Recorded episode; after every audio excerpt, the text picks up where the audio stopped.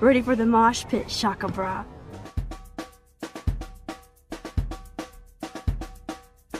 Wowzer. Hella yes! Why don't you go fuck yourselfie?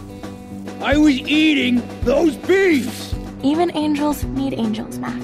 Why, look, an otter in my water. Hella yes! Welcome to my domain. Olá, galerinha do mal. Estamos aqui para mais um episódio da Rádio Chacabra. E eu estou aqui em Fortaleza, me chamo Áurea Souto e estou com meus passas. Manu, de Belo Horizonte. Fala aí, belezinha, gente? E o JL, de São Paulo. E aí, galera, tudo bem? Dessa vez vamos falar sobre o episódio 2 de Life is Strange. É Out of Time. Mas antes, acho que a gente tem que responder aos e-mails do nosso público, né? Eu ouvi dizer que chegou pergunta aí pra gente. Finalmente! Aleluia, aleluia.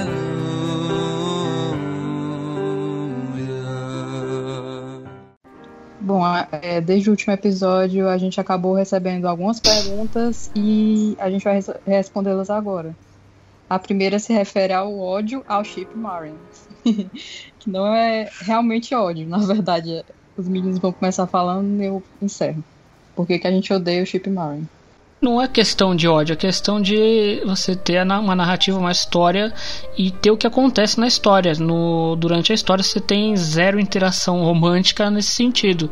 Pelo menos não do sentido da Max, né? Eu não tenho ódio. Tipo assim, acho que as pessoas são livres, né, pra chipar o que elas quiserem, né?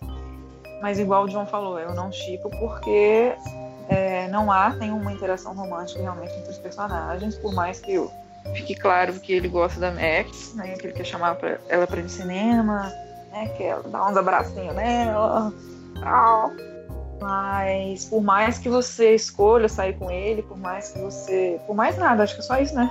Se você escolher sair com ele ou não, não existe nenhuma outra interação romântica que indique que ela sente alguma coisa por ele. Bom, como vocês já disseram, fazer, eu vou fazer coro, é o que vocês já disseram, e acrescentar mais algumas coisas. Não é que a gente odeia o chip. Na verdade, a gente aceita todos os chips. Por exemplo, eu, eu tenho alguns crack chips que eu não vou mencionar aqui, porque eu não quero ser vítima de preconceito. Mas enfim, mas tem um, uma, uma direção que o jogo que o jogo acaba lidando, que é de que a Max ela gosta de verdade da Chloe. Por mais que você não beije a Chloe, faça tudo tudo contrário ao que ao que a personagem te dá a entender, ela vai sempre querer a Chloe. Até em todas as situações. Você fica do lado do David, ela vai querer a Chloe. Enfim. Aí é ir contra a narrativa do jogo. E é isso que a gente não, não concorda. Por isso que ninguém aqui chipa Granfield, Marin, essas coisas.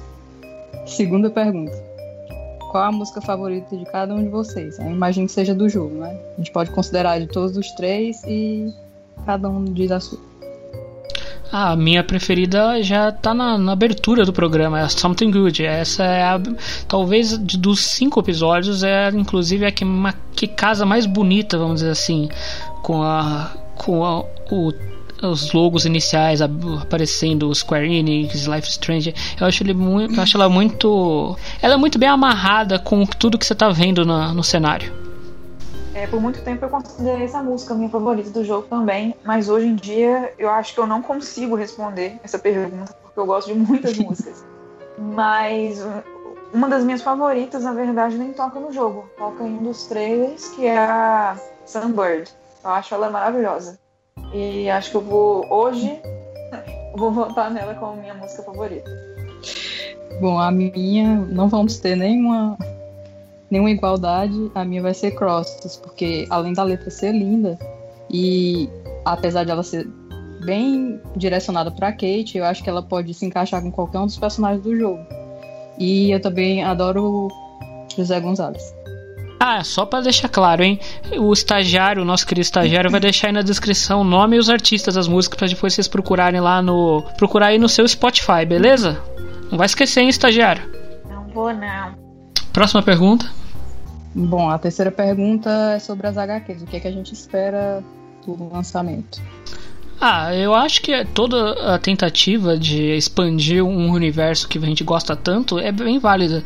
Você vê isso, por exemplo, o quanto expandiu nos últimos tempos o universo do Harry Potter, que era focado única e exclusivamente no Harry Potter. Eu acho que é bem interessante. Só que, por exemplo, no caso do Harry Potter, para dar fazer a comparação, tem que ter muito cuidado com isso, porque é uma obra que muita gente tem um carinho muito grande, muita gente já imaginou, por exemplo, imagina a quantidade de fanfic que existe de Harry Potter.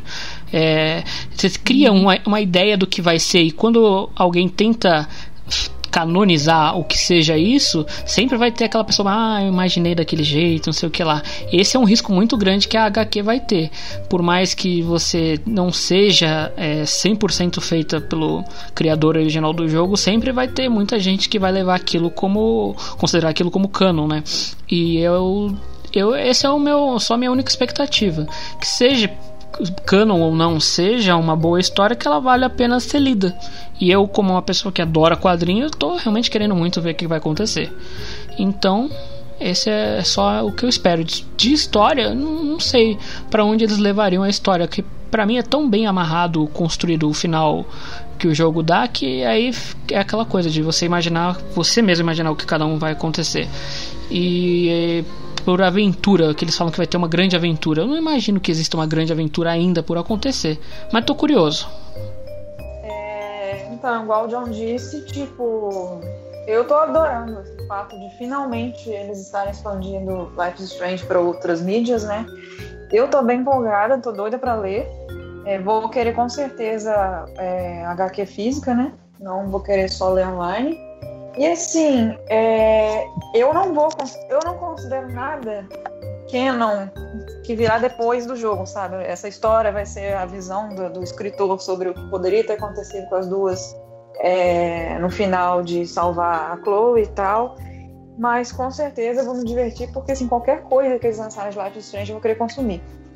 E é isso compartilhar a mesma opinião e eu gostei também que no momento do lançamento eles deixaram claro que aquilo é só um dos finais possíveis para Max e Chloe. Não é a história Cameron, é apenas um dos desenrolares que pode ter. E eu acho óbvio que ia, ser, ia seguir o, o final em que se salvar a Chloe, porque é o que mais interessa para quem vai acompanhar depois. Não é uma questão de fanservice, é porque é o que dá para construir em cima. Além de ter sido um final que ficou muito, assim, vago, se você for comparar com o final em que você sacrifica a Chloe. Então, nada mais natural do que eles escolherem ele. Concordo. Qual final vocês dariam para os personagens favoritos de vocês? Ah, eu acho que é consenso para todo mundo, né? Pra mim, pelo menos contigo é. Vou dizer é. só assim embaixo. É o final que todo mundo quer, depois de tantos cinco episódios de sofrimento, angústia e tudo mais, é ver as duas felizes morando juntas, com criando uma filhinha perdida no, nas, num bairro chique de. Chique não, num bairro hipster de São Francisco, porque né, é uma cidade que é a cara das duas. Cidade artística, aquelas coisas mais vintage, mais indie, bem gay, essas coisas assim. Bom, é. Uma... Gente, Mas vai assim, adiantar vamos... a Manuela quer matar. Isso, exatamente. É... eu gosto muito de final triste. Eu não sei explicar, tá? Eu não, não, não faço terapia ainda, porque o meu psiquiatra vai falar: o seu problema é esse. Mas eu gosto muito de final triste. Tanto é que eu amo o final de sacrificar a cidade. Você quis dizer Chloe. Por mais que eu não tenha coragem de escolher isso novamente. Mas se não, beleza, vamos esquecer, né, que, que uma das duas morre. E é, meu final, assim, não, meu final seria tipo isso que o John falou: as duas felizes, morando juntas, uma cidade super cool.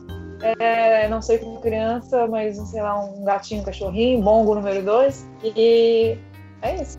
Como eu já adiantei, minha resposta é basicamente a mesma do John, então nem, nem vou falar de novo. Aqui nós somos profissionais fanfiqueiros, então a gente já conhece esse tipo de construção final de pós-jogo.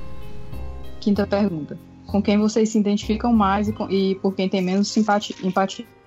Ah, identificar mais. É, identificar mais não tem jeito, né? Todo mundo aqui tem algum tipo de, de preferência pela Max. A Max ela é, tem, ela é meio que o resumo do, das inseguranças, das faltas de certeza que a gente tem aqui menos empatia. Essa é meio complicado porque o jogo ele gosta de te fazer criar uma noção falsa do personagem e depois falar, olha, eu tenho um pouco desse, eu tenho um pouco daquele, eu me identifico também com a qualidade desse aqui. E o que eu tenho menos empatia, eu acho que é a Alissa, porque ela é. Ela vive tanto no mundo dela, assim, tipo, mal educada. Eu, eu, eu até me vivo no meu mundo de vez em quando, mas eu pelo menos eu tenho um pouco de educação. Ela é meio mal educada com todo mundo. A Max salva ela 200 vezes ela ainda continua sendo mal educada. Ai, ai. A Max tenta ser simpática, ela dá licença, eu tô contemplando aqui a chuva. Dá licença que eu tô olhando Nossa. livro. Dá licença que eu tô olhando pra parede. rir. A Caraca. Max termina de salvar ela de alguma coisa. Ela sai daqui, menina. Menina chata. É, tá, grande novidade. Personagem com quem eu mais me identifico a Max, sempre foi desde o começo. Um pouco a Chloe, no sentido de ser meio retardada. É, meio, meio imatura. Mas tá. É, a personagem que eu menos tenho empatia realmente é Brooke, porque assim, as- apesar da gente não conhecer, apesar não, né? Pelo fato da gente não conhecer mais da personagem e tal, a gente não sabe por que, que ela age daquele jeito, mas ela é muito grossa, muito escrota. Então, tipo assim, caguei pra ela. A Alicia também por aí, vem em segundo lugar.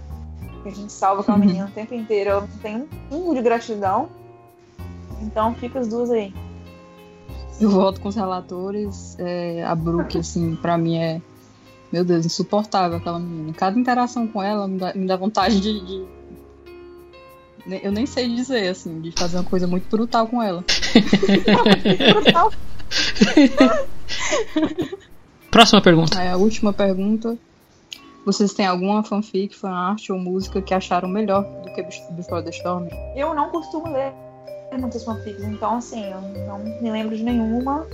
Ah, música, eu- tem várias músicas que me lembram Life is Strange, que me lembram o que, não, o que a gente não viu em Life is Strange, mas eu não tô conseguindo lembrar de nenhuma.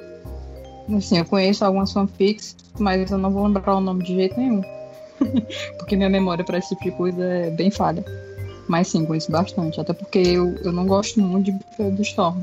Como a maioria das pessoas que me conhecem já devem saber. Então, É, eu digo a mesma coisa, ainda mais de ter, já ter lido algumas, algumas muitas é, fanfics deu período, vamos dizer assim, desse período dos 5 anos, mas pra nome eu não vou lembrar, especialmente porque a maioria delas que eu considerei realmente boas, elas eram americanas e não, não vou saber agora de cabeça o nome delas. Mas sim, você percebe que o, quando o, a fanbase tem um carinho muito grande pela obra e ela, tipo, a gente joga várias e várias vezes, ela pega todas as nuances e consegue criar personagens mais críveis do que, por exemplo, a Rachel ficou no no Before the Storm, que eu acho que esse é um dos grandes problemas, que todo mundo já tinha é, meio que criado a imagem da Rachel com tudo que a Don Nod tinha falado dela. E aí você transplantar ela para uma realidade que não condizia com o que a maioria pensava, fica essa sensação, esse gosto amargo na boca. e vamos poder comentar isso bastante quando falarmos sobre Before the Storm. Então essas foram as perguntas que a gente recebeu nesse último episódio, né? Eu acho bacana as pessoas se sintam convidadas a, a vir conversar com a gente. Inclusive a gente recebeu um e-mail bem bonito, bem legal, não foi isso aí? Bom, a gente também recebeu um comentário da Alanis, Alanis Lima, do grupo Life is Beautiful, é, pedindo pra gente comentar sobre a importância do jogo é, para ajudar pessoas que se assumiram LGBT depois de jogar. A gente fará isso nos, nos próximos episódios, mas mais especificamente no episódio 3, que tem mais a ver com o tema. Olha que legal isso, hein? Realmente eu concordo. Eu acho que é bacana a gente falar disso no próximo episódio, que é que se a gente for ver Life Strange, ele é bem dividido em grandes temas em cada episódio. E o próximo episódio é bem sobre isso, sobre descobertas, sobre você se encontrar no mundo. E esse episódio, o episódio 2 que a gente vai comentar hoje, ele é um, ele é um tema bem delicado, é um tema bem voltado mais a doenças mentais, a problemas de depressão, suicídio. Por isso mesmo que é bem legal que você ouça com a gente e se coloque no lugar de tu, tudo que você já viveu para ver de uma maneira diferente como é pensar assim. Pronto, agora vamos começar o episódio. Even with all this crazy shit going on, it is so cool having Chloe back in my life again.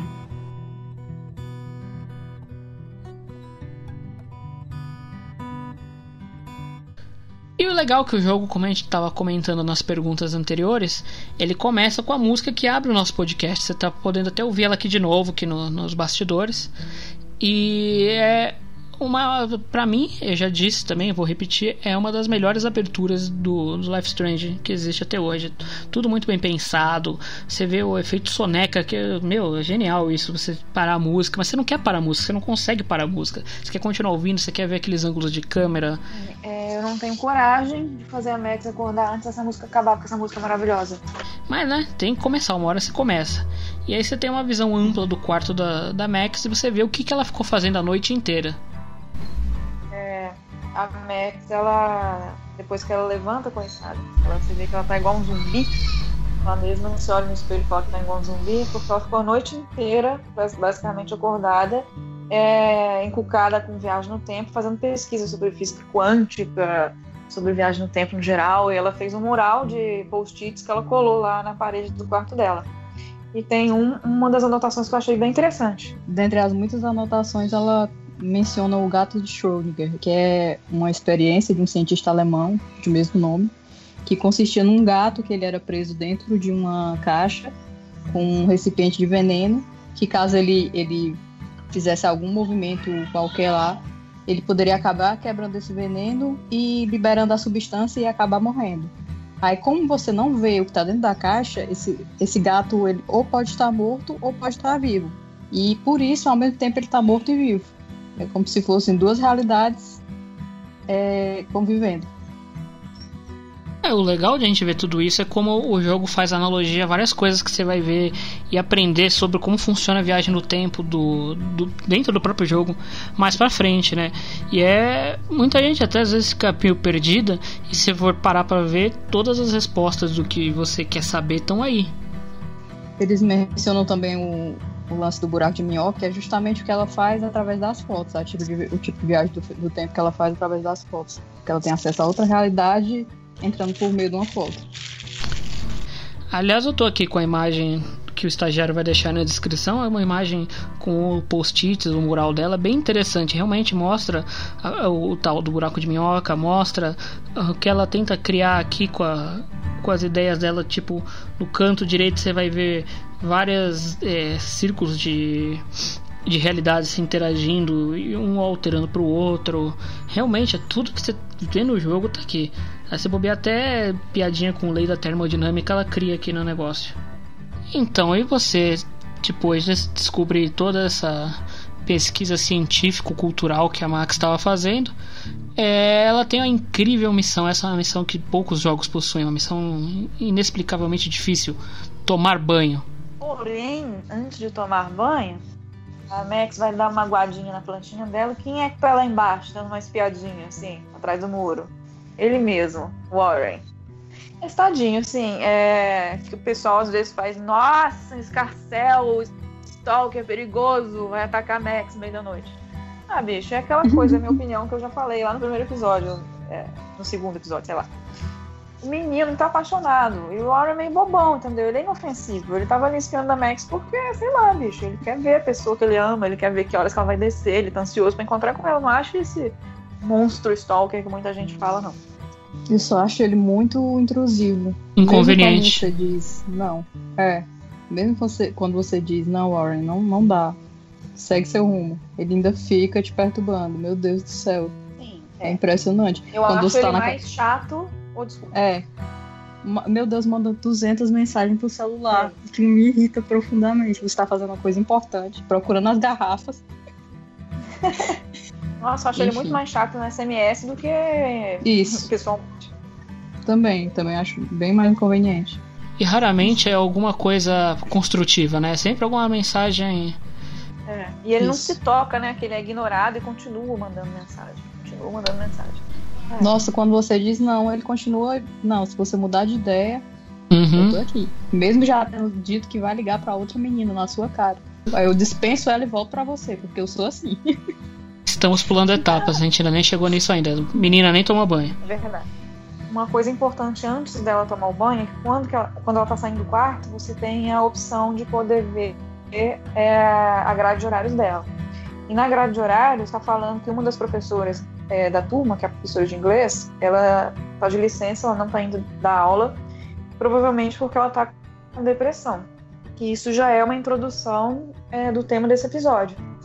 E a Max até ela se, ela se mostra compadecida pela situação, ela fala, nossa, coitada, ela tá sofrendo e tal. E no corredor, depois que ela sai do quarto, tem uns cartazes também falando sobre ah, você sofre de depressão, é, temos um grupo de apoio, você pode ligar, você pode se juntar a nós. E também é mais uma pista que o jogo está dando sobre a situação da Kate. Nessa, assim que ela sai do quarto, o jogo já te dá a opção de interagir com algumas pessoas e ter um, um pouco da noção do que está acontecendo com a Kate. Que é um vídeo viral dela que se espalhou, que ela beijando uma galera numa festa, e que agora o colégio inteiro já viu. Aí numa das interações que você tem é com a Juliet. Ela tá lá assistindo o vídeo, dá até para você ver meio que a imagenzinha, não dá para entender nada, né, mas dá para ver. Aí você conversa com ela e ela fica meio que ah, a Kate toda santinha, mas estava lá se pegando com os caras. Aí a Max dá, dá um cara nela, fala várias coisas. Aí ela volta atrás e diz que não vai mais assistir nem repassar o vídeo. Concordo com o cachorro. E tem a Brooke sendo grossa de novo, claro. É, isso já é normal, né? Quando você fala com ela sobre a neve que caiu que não era para ter caído.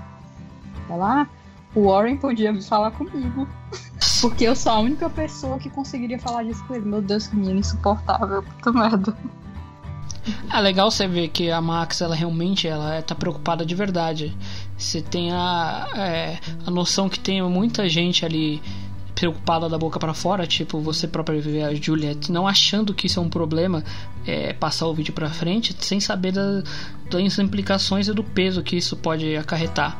E a Max não, ela tem uma, um senso, a gente discutiu isso antes, mas a Max tem um senso moral, um senso de justiça com, com as pessoas. Até com pessoas que têm algum tipo de. que ela não se dá muito bem, né, no caso. Ela tem algum tipo de moral de querer achar algo justo. E ela não é muito de julgar também, por exemplo. Exatamente. Nesse mesmo, nesse mesmo momento, ela tá lá o quarto tá dando aberto, ela dançando em cima da cama, porque, enfim, ela transou com o, o Trevor. A gente já, já sabe daí que ela começou a ter um relacionamento com o Trevor. A Max diz, chega e, diz, e comenta assim: ah, tomara que ninguém descubra, pra eles não terem problemas. Tipo, ela não tá. Eita, essa menina já pulou de um menino pro outro, como é que pode? Ah, não, pelo contrário, ela já acha legal porque a Dan tá, tá feliz e no dia anterior ela tava deprimida. Gente, a Max é muito fofa, pelo amor de Deus. Quem não gosta dela é pra porra que pariu. Wowzer. Não pode falar isso. Pode sim, pode, pode. Enfim, e finalmente ela vai para o banheiro tomar banho. Em quem ela encontra lá? Ela encontra a Kate. Hey, Kate. How are you doing? I'm here. Thanks again for standing up for me yesterday. I needed that. Anytime. That guy has issues. Doesn't everybody here?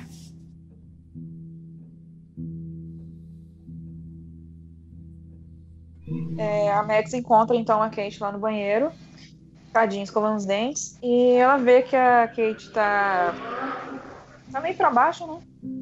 E a Kate pergunta para ela se ela pode devolver o livro que ela tinha emprestado para Max. É, depois do banho lá, mais tarde. E a Max, maravilhosa, claro, querida. Devolvo E entra no banho. Nisso, entra em seguida no banheiro a Vitória e a Taylor e começam a zoar a Kate é, por causa do vídeo. E aí a Max começa a entender melhor o que está acontecendo, né? Que estão fazendo bullying com ela. E aí você tem uma chance que você aparentemente pode pensar que não é grande coisa, você enquanto jogador, mas é bem importante e é, diz muito da, do que a Max é. De apagar o que a, a Vitória deixa o, o link, né? Porque ela é muito prestativa. Ela deixa o link do vídeo viral da Kate escrito no, no espelho da, do banheiro. E você, enquanto Max, pode apagar aquilo, que é, meu, se eu deve ter isso no nas estatísticas do jogo a quantidade de gente que fez ou não fez isso. É, você apagou o link do vídeo da Kate, 94%, por favor, né? Se vocês, vocês pessoas, 6% que não apagaram e foram porque não viram, eu espero que seja isso. Se for porque queria ver o circo pegar fogo, espero que tenha parado de jogar isso. Terminou. Não. Nossa. Ai, Mas eu Deus. entendo. Eu entendo, assim, pessoas que não apagaram ou porque não viram de sons. Sacanagem. Ou porque querem ver como é que é. Como é que é ah, o jogo quando a Kate se mata. Então, acho que teve gente que fez todo o possível pra ela realmente se matar. Sim, mas aí é depois, né? Não é na, na jogatina normal. É. Senão você tem um sério É problema de. de- Espero que não, né? É, é, né? Enfim, esperando que você não tenha feito isso, você vai fazer, seguir sua vida e devolver o livro pra, pra Kate. E aí, quando você entra no quarto da Kate, você vê que o negócio não é. Ela não tá só sendo. sofrendo bullying e ficando triste, não. O negócio é, uma, é bem. O buraco é bem mais embaixo. Quando a gente entra no quarto da Kate, é interessante notar que até a música ela muda. A trilha muda para uma versão mais sombria, meio melancólica.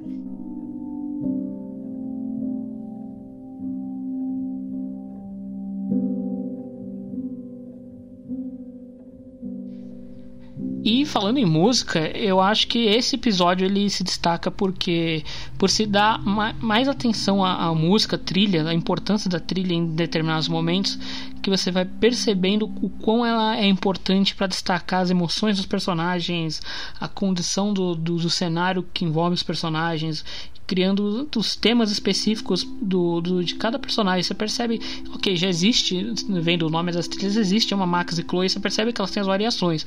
Mas aqui você percebe exatamente onde cada variação se encontra. Você percebe nessa cena do quarto, especialmente, o tema da, da Kate reverberando a tristeza dela. É, é provavelmente a música mais triste, mais pesada. Ela tem tons muito graves, assim, que você, você sente a situação acontecendo.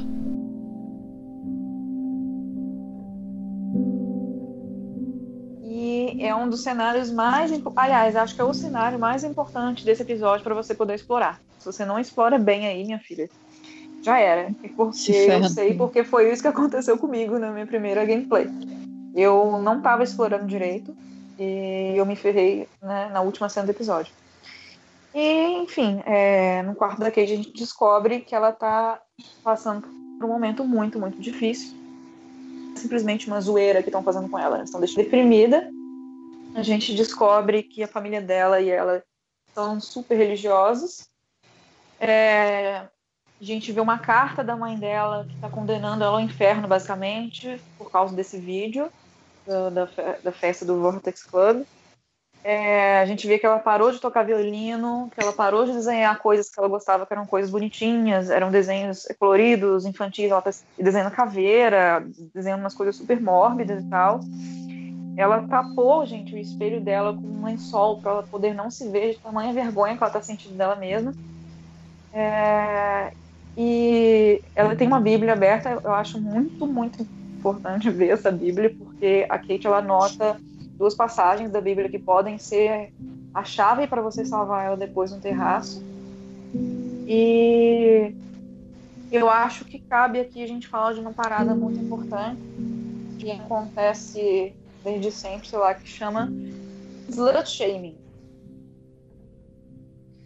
É, slut shaming não tem um- uma expressão em português para isso, mas é basicamente você taxar uma pessoa de prostituta ou de vadia e fazer ela se envergonhar disso. Né? Que até, tô até lendo aqui no Wikipedia. É, que é uma forma de estigma social que você aplica especialmente às meninas e mulheres, é por elas estarem violando uma expectativa machista de comportamento sexual. Ou seja, a Kate é uma menina recatada é, e ela foi vista na festa beijando um monte de gente, ou seja, nossa, virou puta instantaneamente. Aliás, ela nem precisaria ser recatada. Acho que qualquer menina, é, sei lá, fora Vitória e a trupe dela, fazendo isso seria taxada de. A Rachel- mas, A Rachel mesmo é taxada. É, a Rachel também era.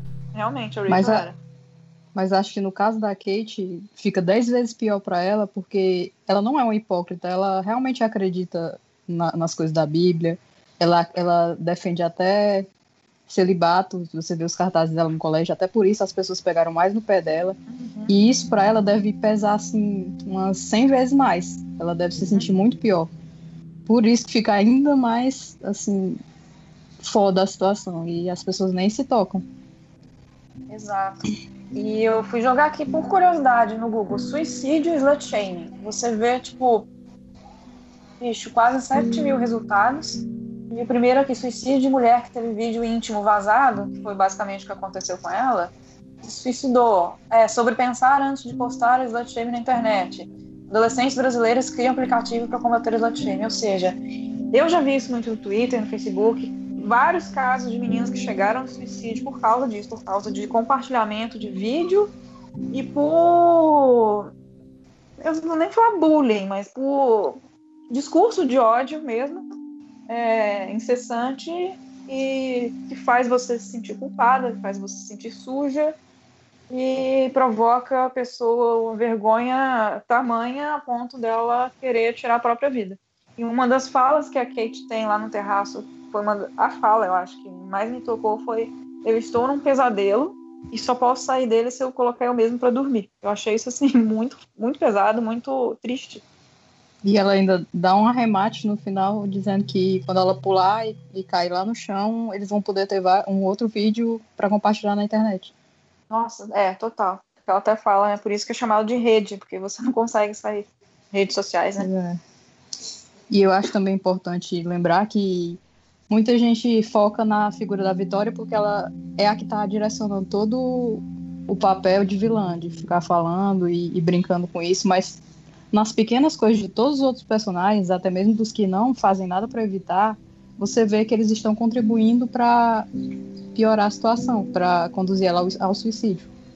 No caso da, da Juliet, que eu acabei de comentar, que ela está tanto assistindo o vídeo e criticando, fazendo comentários maldosos, como repassando adiante.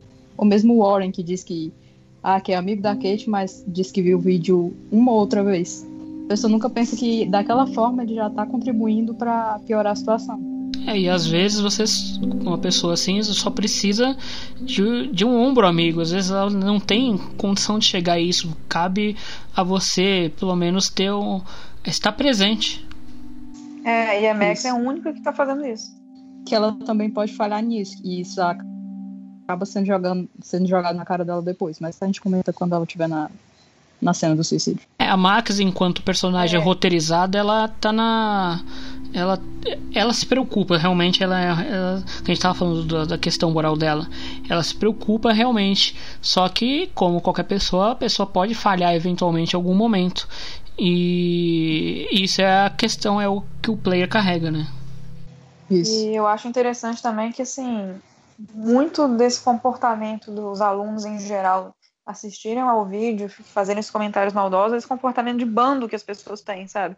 Um começou, o outro uhum. segue, vem um terceiro, um quarto, um quinto, e a gente naturaliza esse comportamento. Tipo assim, ah, então é mesmo, ah, vagabunda, deixa eu ver esse vídeo aqui, hahaha. Isso. E, e é interessante também porque a Max, muita gente fala que ela é uma pastel, uma pastel, uma bobona que não tem personalidade e que nós três sabemos é, bem que não é assim.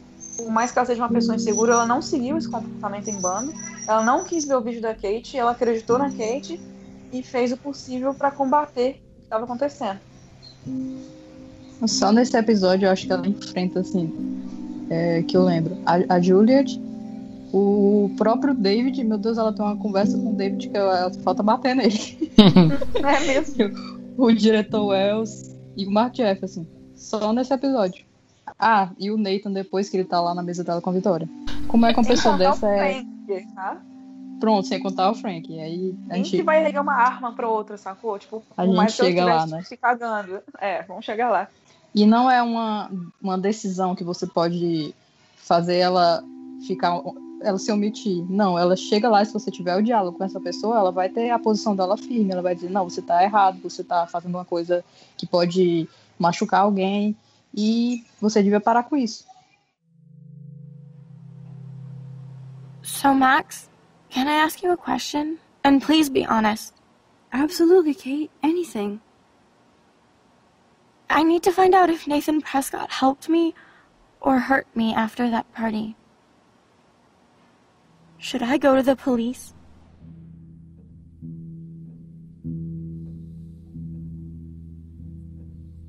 E aí, depois que você devolveu o livro, que você fez essa, essa rápida pesquisada, que não vamos falar que a Max está se intrometendo, agora ela está realmente só se interessando pela amiga que ela tá vendo tá num momento difícil. A Kate, ela faz a. Ela te interrompe antes de ir embora e começa a falar tudo que ela passou, que do que ela lembra, se ela foi drogada, se ela não foi drogada, que tem vagas lembranças do, do que possa ter acontecido na festa. E em vista disso, ela pergunta para você se ela deve ir ou não na polícia denunciar o Nathan ou não.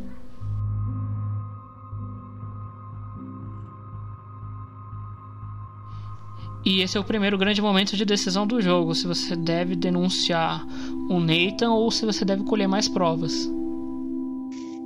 Bom, é, pelo que eu me lembro, se você fala para ela não ir na polícia, assim, eu acho que seria o caminho mais, como é que posso dizer, mais lógico, sei lá, considerando que não tem provas, né, para você, ó, o Nathan drogou ela, não tem provas, você só tem achismos. E só que a Kate, ela fica meio tipo assim, porra, então você não quer me ajudar, né, bicho? Então, se tem uma coisa em Life Strange que eu não quero fazer, é deixar a Kate morrer. Então eu escolhi é, denunciar o Nathan para a polícia. Bom, eu escolhi não denunciar porque eu achava que não ia dar em nada. Até por, pelo Nathan ser filho do cara que manda na cidade, não só no, no colégio, como na polícia e, sei lá, em todo cargo de poder, não ia dar em nada, porque ela não tem prova nenhuma, ela só tem uma vaga lembrança do que aconteceu. Fora que tem um vídeo viral, como a própria Max diz que, que depõe contra ela, né? Porque a gente sabe como é a sociedade ela não tem como ir na polícia e dizer que o Nathan é culpado disso sem ter nenhuma prova e acabar se voltando para ela. Por isso eu tomei essa decisão, apesar de saber que no futuro aquilo ali ia acabar se voltando contra mim na cena do suicídio.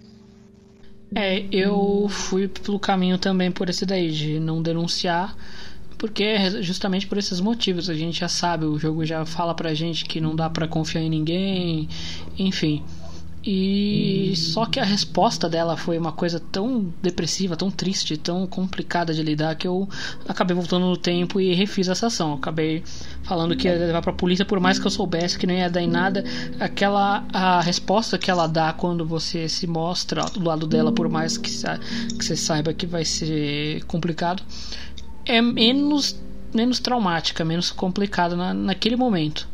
Aí eu falei, ah, vamos ver o que vai acontecer mais pra frente. Mas por enquanto eu, eu tinha falado para levar pra polícia. As frases dela são bem pesadas, assim. Você fica realmente culpado do que tá fazendo. É. Mas eu segui firme porque, enfim. Achei que talvez fosse até piorar a situação dela. Aí eu me mantive não denunciando. E vamos ver quanto que ficou essa, esse questionamento no, nas escolhas globais. Você disse para Kate ir à polícia, que foi o que eu fiz. 33%. Você disse para Kate esperar mais provas, 67%. É, realmente as pessoas acabaram não não sendo tão bunda moles que nem eu fui, tão influenciados pela resposta da, da Kate. Bless you, Max. I will go to the police, and also Principal Wells. With you as my backup witness, they'll have to take us seriously now.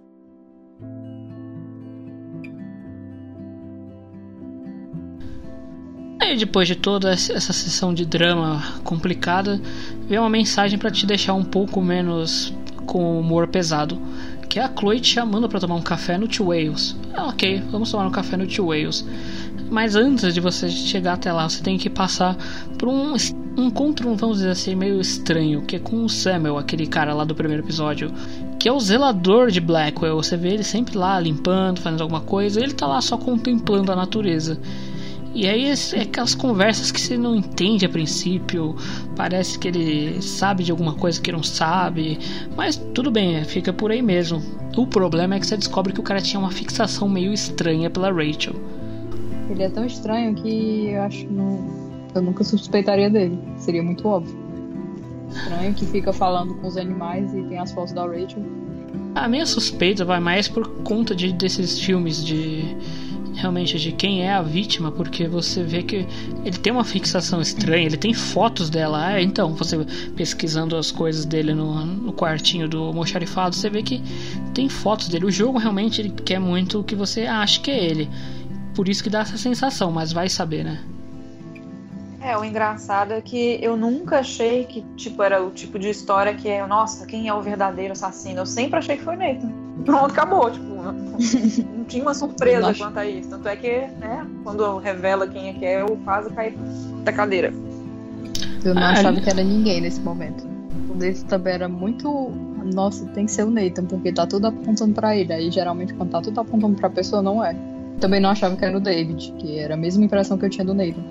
Aí ele é todo sargentão e obce- é, obcecado, não, paranoico.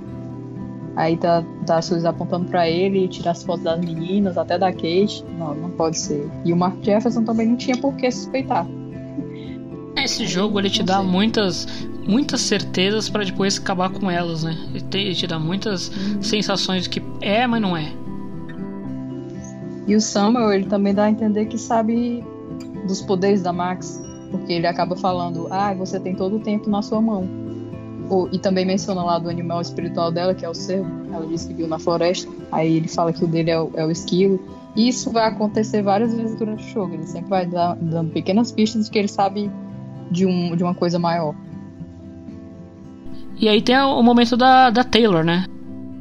tanto mostra que ela não é uma pessoa totalmente fútil e que ela também tem um outro lado, como mostra a Vitória como uma amiga que está preocupada com, com o bem-estar dela. Porque a Vitória a gente sempre, sempre vê como a, a Queen Bee, a bitch de Blackwell que, que persegue todo mundo, mas ela também tem o outro lado de, de ligar para os amigos dela.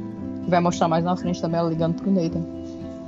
E aí, quando a Max tá indo em direção à saída para poder encontrar com a Chloe, quem está lá no meio do caminho? Warren, obviamente esperando o ar. Só que a Max é tão, coitada, lerdinha, que ela pensa, ó gente, olha o Warren aqui, né? Todo cheiroso, arrumado, parece até que tá esperando alguém. não eu. E aí, o Warren pergunta pra Max se ela aceita sair com ele para ver o filme Planeta dos Macacos, né? Fazer uma macacadinha com ele, meu Deus, que coisa horrorosa. E eu finalmente tive a coragem de aceitar o convite. Porque, assim, quando eu joguei da primeira vez, acho que eu já falei isso antes. Eu tava fazendo de tudo pra dar mole pra Chloe e pra rejeitar o Warren. Mas como eu sei que é seguro aceitar o convite dele, eu aceitei. Para princípios de experimentação para ver o que acontece. Exato. Bom, eu desde o princípio percebi que não é intenção nenhuma da, da Max fazer isso, então eu coloquei que não. E realmente a Max tá com 50 mil problemas na cabeça, o cara quer fazer uma cacada no momento. Não, desculpa, não vai rolar. É, da primeira vez que eu joguei, ao contrário do que todo mundo pode pensar que eu odeio o Warren, não. Eu, eu acabei aceitando o convite, que eu fiquei com dó dele. Ele apanhou lá e tal. Acabei aceitando. Mas isso não muda absolutamente nada do jeito que ela vê ele. Muito pelo contrário, ela diz lá no diário dela. Ah, eu aceitei pro dri- drive-in com o Warren. Tomara que ele não tente nada comigo. Aí, ah, meu Deus, tô sendo egocêntrica. Lógico que ele vai tentar nada comigo. Aí ela ainda fala que ele é o irmãozão geek. Pelo amor de Deus, ninguém Tá. fala isso quando tá afim de uma pessoa, que é o irmãozão geek. O estagiário vai deixar aí na descrição essas passagens que a Áurea falou. Segue a vida. Follow the baile. Talk about going back in time. The diner looks exactly the same.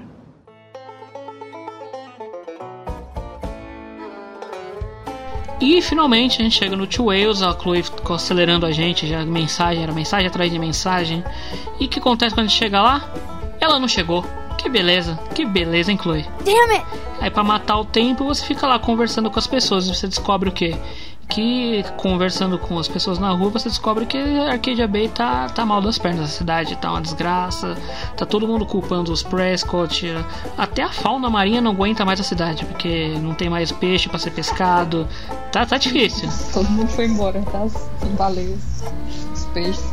E aí você vê no panorama das pessoas que a situação tá, tá difícil, que tem gente saindo da cidade para conseguir emprego e você encontra alguém que talvez te dê uma que seja uma pessoa das várias pessoas misteriosas do jogo que te dá um panorama geral de várias coisas, que é uma mendiga. A mendiga sábia. Que ela, como aqueles personagens de jogos que observam tudo, sabem de tudo. E é legal porque é uma maneira inteligente. É um Samuel 2.0. É, ela te dá uma visão geral do, do que está acontecendo e é bacana que o jogo cria um personagem assim porque ele não precisa te apresentar de maneira é, sei lá didática escrita ele vai na maneira orgânica contando as várias coisas que você tem que saber de cada contexto vamos dizer assim esse momento é mais um dos momentos que eu quero enaltecer Princesa Max, porque, gente, ela é muito fofa, pelo amor de Deus, eu quero pegar essa menina, eu quero soprar essa menina, entendeu?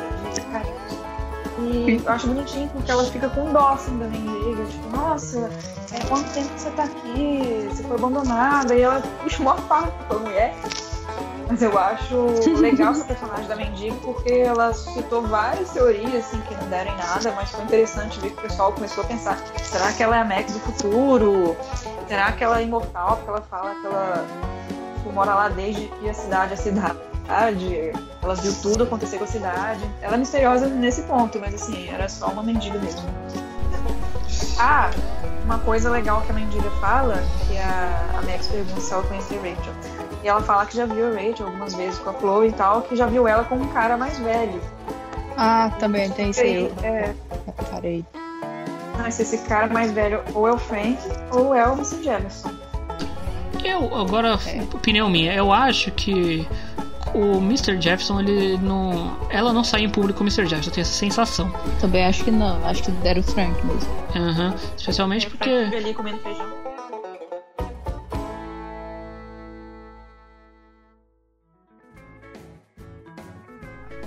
Entrando no Two Wales. Clima muda. Musiquinha de lanchonete americana, super gostosinho. Sério, eu adoro essa cena porque parece que eu entrei mesmo no lanchonete.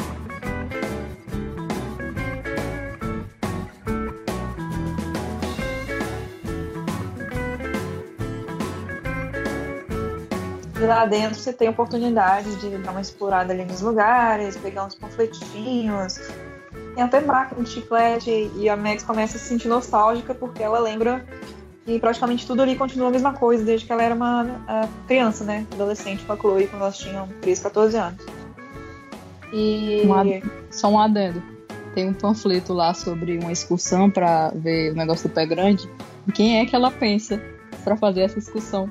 sobre ah, pé é? grande. Uma coisa que não tem nada a ver. Ah, a Chloe vai gostar de fazer isso comigo. Gente, em que planeta? A Chloe ia gostar de fazer aquilo. Não. não é a cara da Chloe.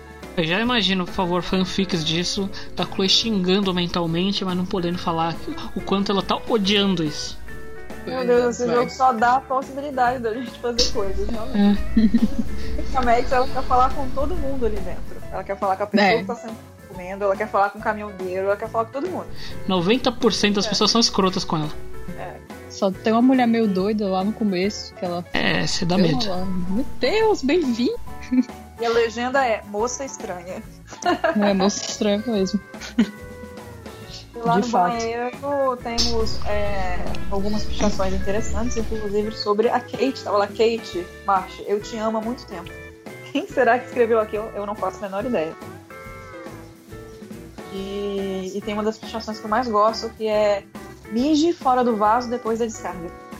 Também tem a da Rachel, né? Qual que é esse da Rachel? Rachel, Rachel vagabunda? Rachel, não. Rachel me deve um boquete. Uh. Aí embaixo tem alguém respondendo, que eu acho que deve ter sido a própria Rachel. Pela letrinha bonitinha. A sua mãe também. Ah, Ainda tem um coraçãozinho. É, nisso a gente repara que a Rachel era uma figura constante ali, então. É uhum. Acho que também tem o, o Rachel, Rachel é uma vadia nesse, nesse mesmo banheiro. Mas tem em todo lugar. é. Tem na árvore também. Não, na árvore é Rachel me deve não sei quanto. Rachel deve pra todo mundo, hein? 20 dólares. 20 dólares é porque era rica, né? E dentro do banheiro do Two Wales tem o desenhozinho do cervo, do lado do, do negocinho de enxugar a mão. É, depois de toda essa passeada que ela tem que fazer para dar tempo da Chloe chegar, ela continua não chegando e a Max desiste e já vai sentando pedindo comida, porque né? A fome tá batendo. Nisso começa o momento babação de ovo da Joyce, que a Joyce começa a elogiar a Max, começa a falar um monte de coisa. Com- Quando a Joyce começa a falar do que a Chloe passou, ela tá fazendo um puta filme pra Max. Aí quando a Chloe chega, ela começa, a- ela começa a falar da Max na frente da Max pra Chloe. Do tipo, olha aí essa menina, menina não, mulher, responsável, segura de si, faz tudo de bem pra vida. Olha, né? Eu vou deixar agora vocês duas aí. Se cuidem. É. Essa roupa. E agora? Mais ou menos isso. É um puta discurso de tipo, já ajeitando as duas ali. Encontro. Ela fala, eu vou pagar o café da manhã dela. Fala, Ninguém foi. no final. É, então, foi um calote duplo. Que a, Chloe começa prometendo a mensagem que é pela conta dela, aí no Two Wales a, Ma- a Max fala que ela vai pagar. Enfim, ninguém paga. Quem paga é a Joyce. Quando ela sai da mesa, a câmera foca na mesa, tipo assim, eu fiquei até procurando pra ver se tinha um dólar embaixo do prato. Não, não tem. O bom é que o prato era 4,20, além de só um dólar. o refil de café era 1,50, eu olhei no, no cardápio. Agora tu imagina o, os dois pratos, mais café e tudo. Coitado da Joyce. O preço que a Joyce tá pagando é pela sanidade mental dela e pelo retorno do- de algum pouco de juízo na cabeça da filha. Mas no meio de tudo isso, temos uma decisão importante, mais importante do jogo inteiro. E eu quero saber de vocês: omelete de bacon ou waffle belga? Eu gosto de gordice, né? Então, obviamente, eu escolhi o omelete. Ok. Eu vou ser polêmica, porque eu não gosto de bacon.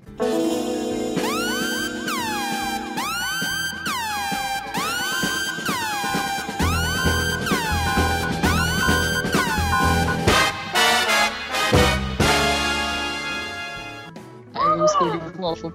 Eu odeio bacon, desculpa, gente. Desculpa, Brasil. Que bizarro? O que é isso? O que tá acontecendo? Eu odeio bacon, perdão, gente.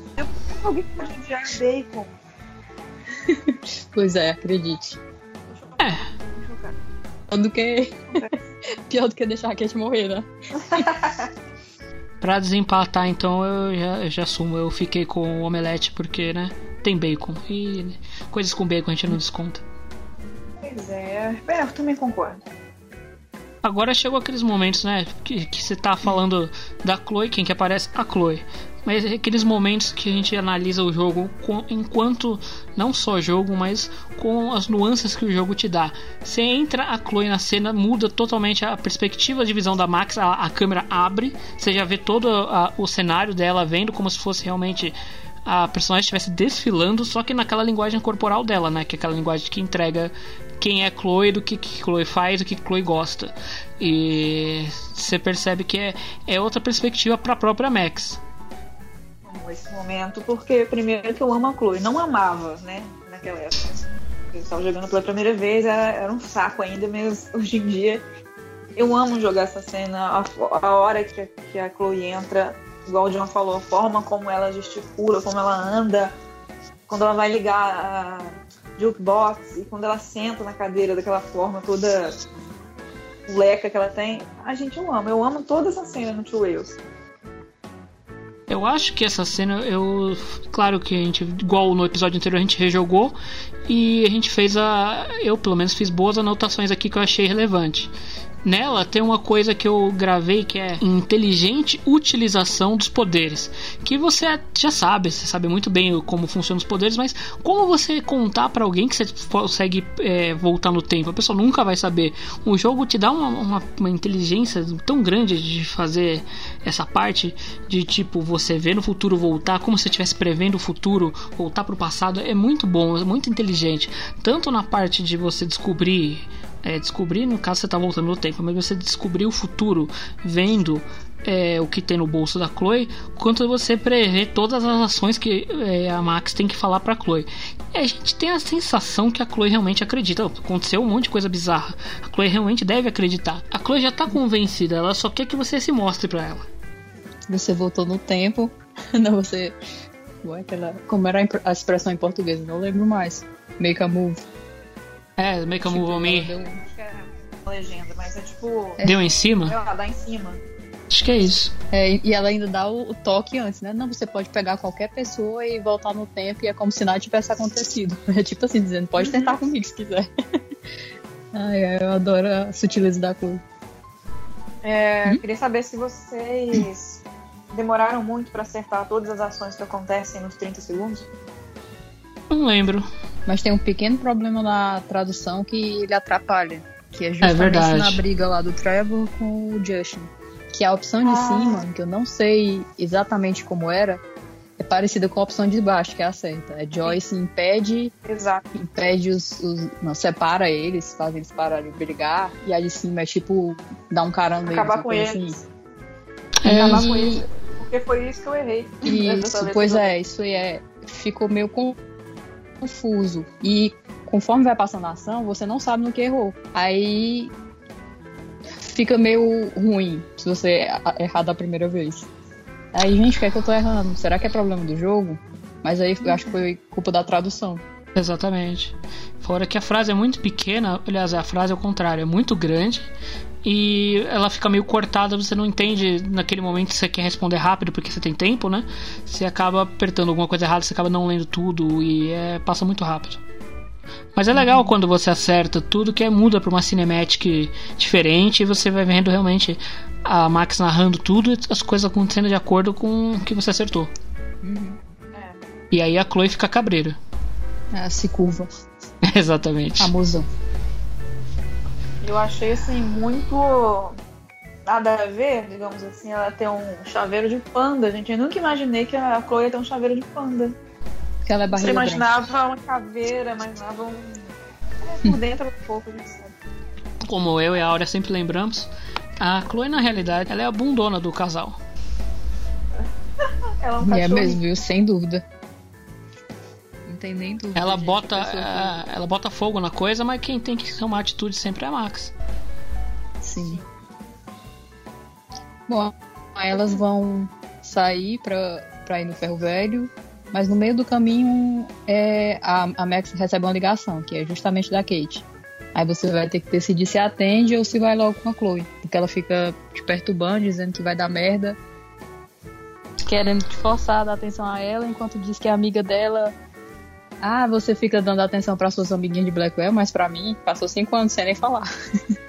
Aí fica lá fazendo aquele joguinho emocional, aí a Max vai ter que decidir eu ia dizer que esse foi um dos momentos que eu mais fiquei com ódio da Chloe. Meu Deus do céu, que menina insuportável. Foi tudo que eu consegui pensar. Ou seja, você escolheu atender. Claro que eu escolhi atender. Eu já fiz. Essa é uma das minhas decisões que me, me seguiram pelo resto do episódio, porque eu entendi errado. Eu entendi que a gente tinha que sair rápido, porque senão ela e a mãe dela iam brigar, ia dar alguma coisa muito terrível. Aí nessa coisa, né, eu falo, ah, não vou atender agora, depois eu dou um jeito de falar com a, com a Kate. Essa daí foi tranquilo para mim, porque eu já tava na cabeça que a Kate ia tentar suicídio, então eu procurei o máximo possível evitar isso. Aí eu acabei atendendo. Mas ao mesmo tempo fiquei com medo da Joyce e da Chloe acabarem brigando, mas enfim. Foi, foi o jeito de tomar a decisão de atender a Kate. É, mas você estava certo no, nos, nos índices globais, vamos dizer assim, é, 81% das pessoas atenderam a ligação da Kate. Eu fui um dos 19% que, sei lá, eram burros. burros. Ai. E aí a gente vai finalmente para o cenário do ferro velho. Welcome to American Rust, my home away from hell. Raw and rough. It suits you. Max, do you know how awesome this is? I get my best friend back, and she's also supersized. We don't know for how long. Exactly why it's time to have fun. Para mim, eu, essa transição de cenários, corta cenário e tudo mais, é um dos mais bonitos que o jogo tem até hoje. Aquele plano contra plano, assim, eu gosto bastante. Eu, analisando fora assim, das tomadas é, cinematográficas e tal, eu acho o Ferro Velho um dos cenários mais legais do jogo, porque muita coisa que a gente explora ali, muita coisa que a gente passa a conhecer sobre a Chloe, sobre o relacionamento dela com a Rachel, é, sobre, sei lá, os, o que os personagens faziam lá, é, tipo, histórias de coisas que foram esquecidas lá, sabe? Bonito isso. A única coisa que eu não gosto do ferro velho não é não procurar as garrafas. É Ah, que é meio confuso você se mover por lá. Você acaba perdendo algumas coisas de interação porque você não sabe bem onde tá, pra onde tá indo. Aí você fica andando em círculos. Mas fora isso, eu gosto muito, porque tem muita coisa lá pra você descobrir. acho engraçado, assim, na primeira vez que eu joguei, eu fiquei muito perdida no ferro velho. E perdida num nível de ficar enjoada, sabe? Quando você tá jogando o jogo e você fica meio sem noção de, de onde você tá e a movimentação da câmera, eu fiquei com o enjoo real oficial. Eu demorei muito pra achar cinco garrafas, mas quando eu joguei agora, esses dias, né, pra poder gravar um podcast, foi muito fácil eu conseguia ver um mapa na, na minha cabeça, um mapa do ferro velho. Então eu achei elas muito rápido, eu sabia onde eu tava. E eu até consegui é, observar melhor as coisas porque eu tava tranquila. Não, é, dessa vez eu, já sabia, eu acho que decorar onde a gente tava. Mas da primeira vez que você joga, não dá pra você ver muita coisa assim de diferente. Por exemplo, a câmera que da Max, câmera da Max não, câmera que, ele, que eles usam pra representar a Max em Be- em Before the Storm, ela tá lá em, Liz, quebradinha, que é de lá que eles pegam a, re- a referência. Tanto essa como a do carro do, do pai da Chloe. Que a, Ma- a Max faz um comentário lá quando ela interage com o carro que diz assim: "Ah, será que a Chloe lembra do pai dela quando tá aqui? Acho que foi daí que surgiu a ideia. Mesmo assim, a movimentação por um e pelo, de- pelo cenário do Ferro Velho no Before the Storm é bem diferente, vamos dizer assim, porque você não tem acesso a um plano mais alto, tem lugares que você não, não pode mexer, enfim, é, é uma utilização do cenário, É mas mesmo assim eles mudam, é, é bem mais compacto. Aliás, é nessa de você procurar as garrafas, porque ela quer treinar, a Chloe quer treinar tiro e, né, sobra pra você procurar a garrafa enquanto a Linda fica contemplando a existência dela mesma. E você sai do nada assim começa a ver uns bichos sobrenatural. Como é que é isso? Nessa hora que aparece o cervo transparente que eu tive a fala, noção real de que realmente era um espírito, não só um animal. Pelo fato de estar transparente e tal, e a gente tem a oportunidade de tirar uma foto. E eu não sei se o cervo realmente aparece na foto, tipo, se é vampiro, sabe? Não aparece em foto, não aparece em esteira. Mas você pode tirar uma foto. Ele não aparece. Ele não aparece na foto. Não? Não aparece. Não? Fica só o cenário. Como assim? Mas eu fui no meu diário depois ver se eu tinha completado. Sim, Mas você, tá lá, só você tem um-. É. Fica só a paisagem. Tô muito chocada, gente. Nossa senhora. É, um Todo espírito. dia Liz me chocando de uma forma diferente, mesmo depois de três anos. E é interessante também nessa parte que a gente tem o primeiro contato com a casinha, que é, onde- que é o santuário da Rachel e da Chloe. Que todas as coisas que você tinha lá conta praticamente como você não tem contato com a personagem, essa é o mais próximo que você vai ter de ver o que, que representava a Rachel mesmo. É, você já tem uma noção também do ciúme da Max, né? Cada interaçãozinha dela, ou com CD, ou com as pulseirinhas, com as fotos, ela vai fazer um comentário tipo, ah, a Rachel me, substituiu. Ah, podia ter sido eu. Qualquer coisinha. Aí tem também as inscrições dela na parede, que você pode também escrever seu nome e ela meio que se sente uma intrusa, mas ao mesmo tempo, ah, não, tá, eu tô aqui, eu vou assinar e que isso pode acarretar uma, uma coisa bem legal no futuro, bem legal assim, meio mórbida, mas legal de você ver quando você visita o Ferro Velho de novo. E tem uma, uma, uma parte muito fundamental para o jogo, que é justamente a carta da Rachel falando do envolvimento dela com um homem misterioso, que até esse momento ninguém sabe e que muita gente termina o jogo sem saber, que é justamente o Mark Jefferson. Ela fala que deixou a carta lá de uma forma que queria que a Chloe descobrisse sem ter que conversar com ela sobre isso, que talvez ela fosse achar ele estranho, mas ele não era igual aos caras do, Vortex, do Vortex Club, ele era diferente, ele era um homem. Tinha passado por muita coisa e tal.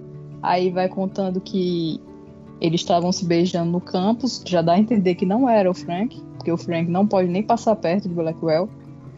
E, e a carta acaba rasurada no finalzinho quando ela vai des- descrever mais a fundo o que aconteceu. Talvez ela mesma tenha rasurado, né? Porque, enfim, não queria que a Chloe soubesse dos detalhes. Ela escreveu e, e desistiu.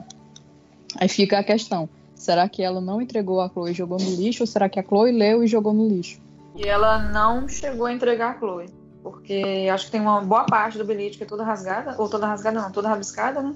É, toda e ela fica muito surpresa pela, pela Rachel tá saindo com o Frank. Tudo bem que não tem nada a ver, uma Frank e outra é o Mr. Jefferson, mas eu fiquei com essa impressão de que ela não soube. Mas eu acho que a surpresa do Frank é por outra coisa. Mas isso eu vou comentar só no episódio do Frank. No 3. É, que a Chloe fala no primeiro episódio, né? Que Isso. ah, a Rachel disse que conheceu alguém e blá blá blá. Então ela sabe quem é esse alguém, mais ou menos. É. Sim, e também tem uma curiosidade, que, que originalmente essa carta era pra estar dentro de uma das garrafas. Que a Max ia quebrar e ia achar. E não ia ter como não ver a, a carta. Mas a- eles acabaram decidindo por botar no lixo no final.